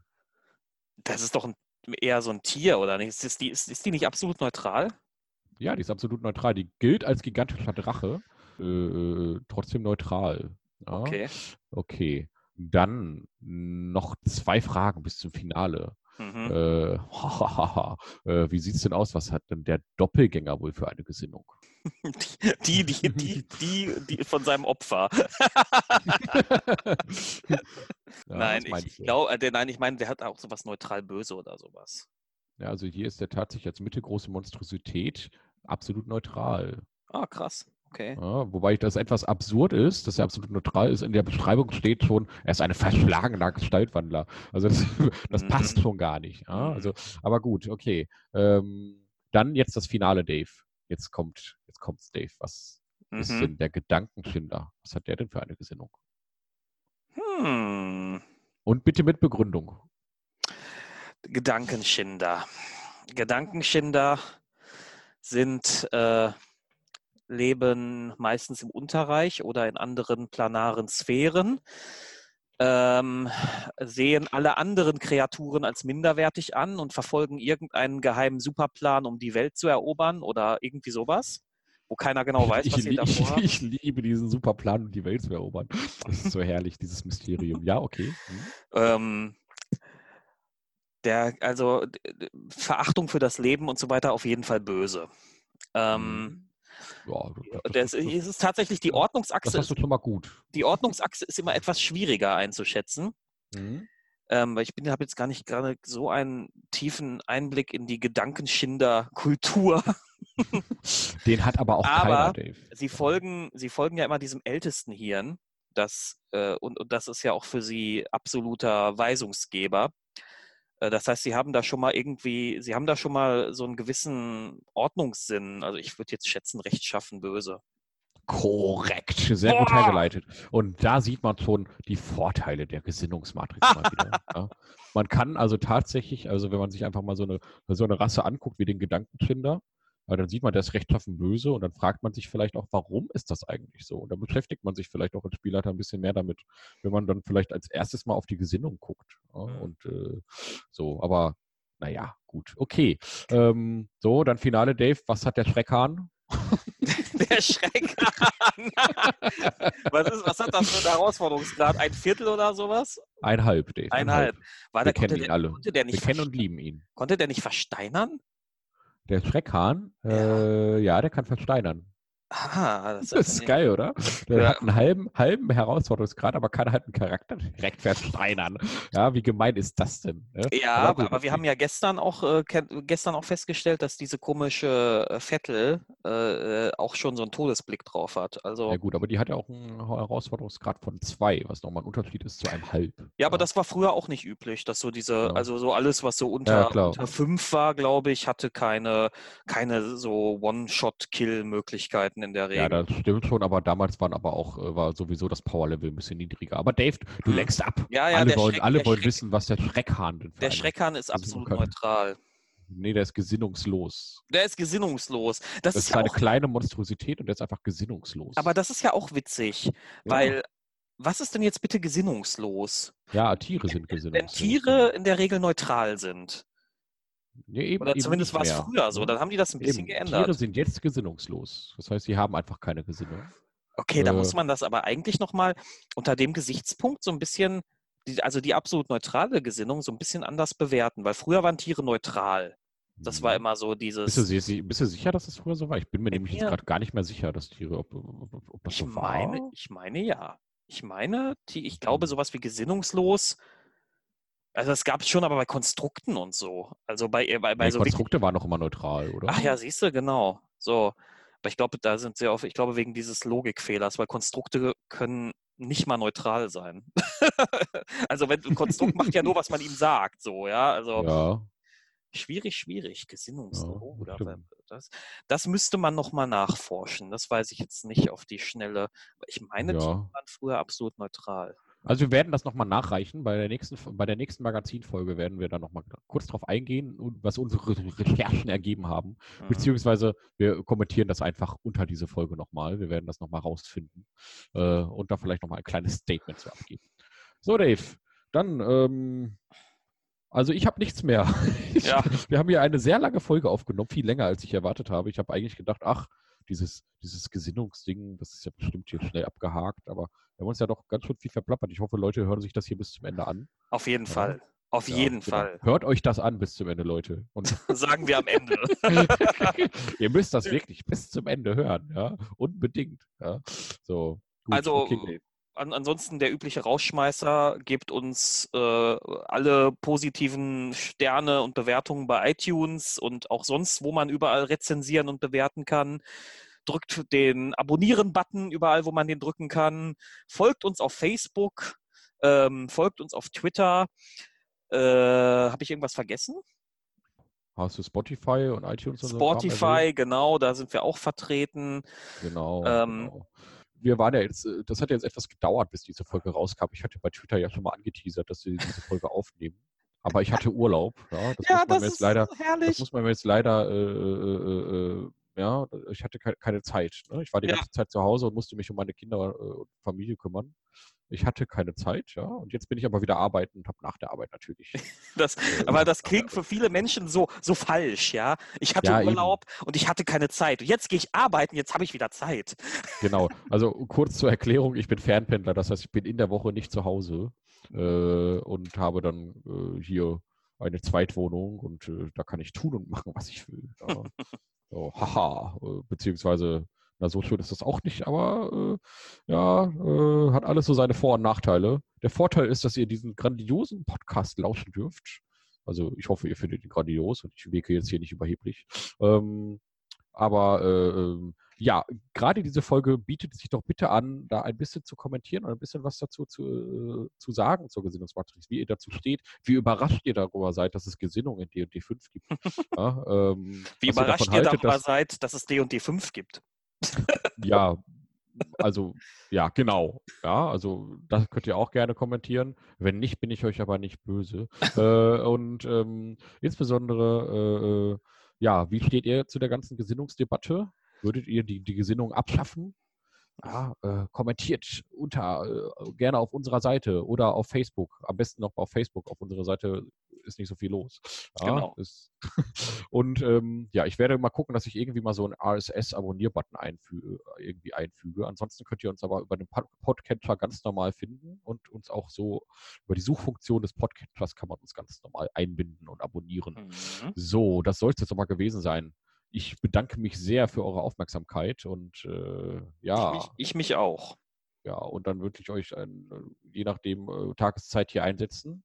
Einen, schönen, einen, schönen, einen schönen Tageszeit hier einsetzen und dann, äh, ja, äh, ja, macht's gut. Dave, hau rein. War hau rein und ja, war unterhaltsam. Macht's gut, ihr macht's gut. Abenteurer. Ja, genau. Dave hat wieder ein grandioses Wortspiel sich ausgedacht. Haha, ihr Abenteurer. Äh, okay, macht's gut. Tschüss.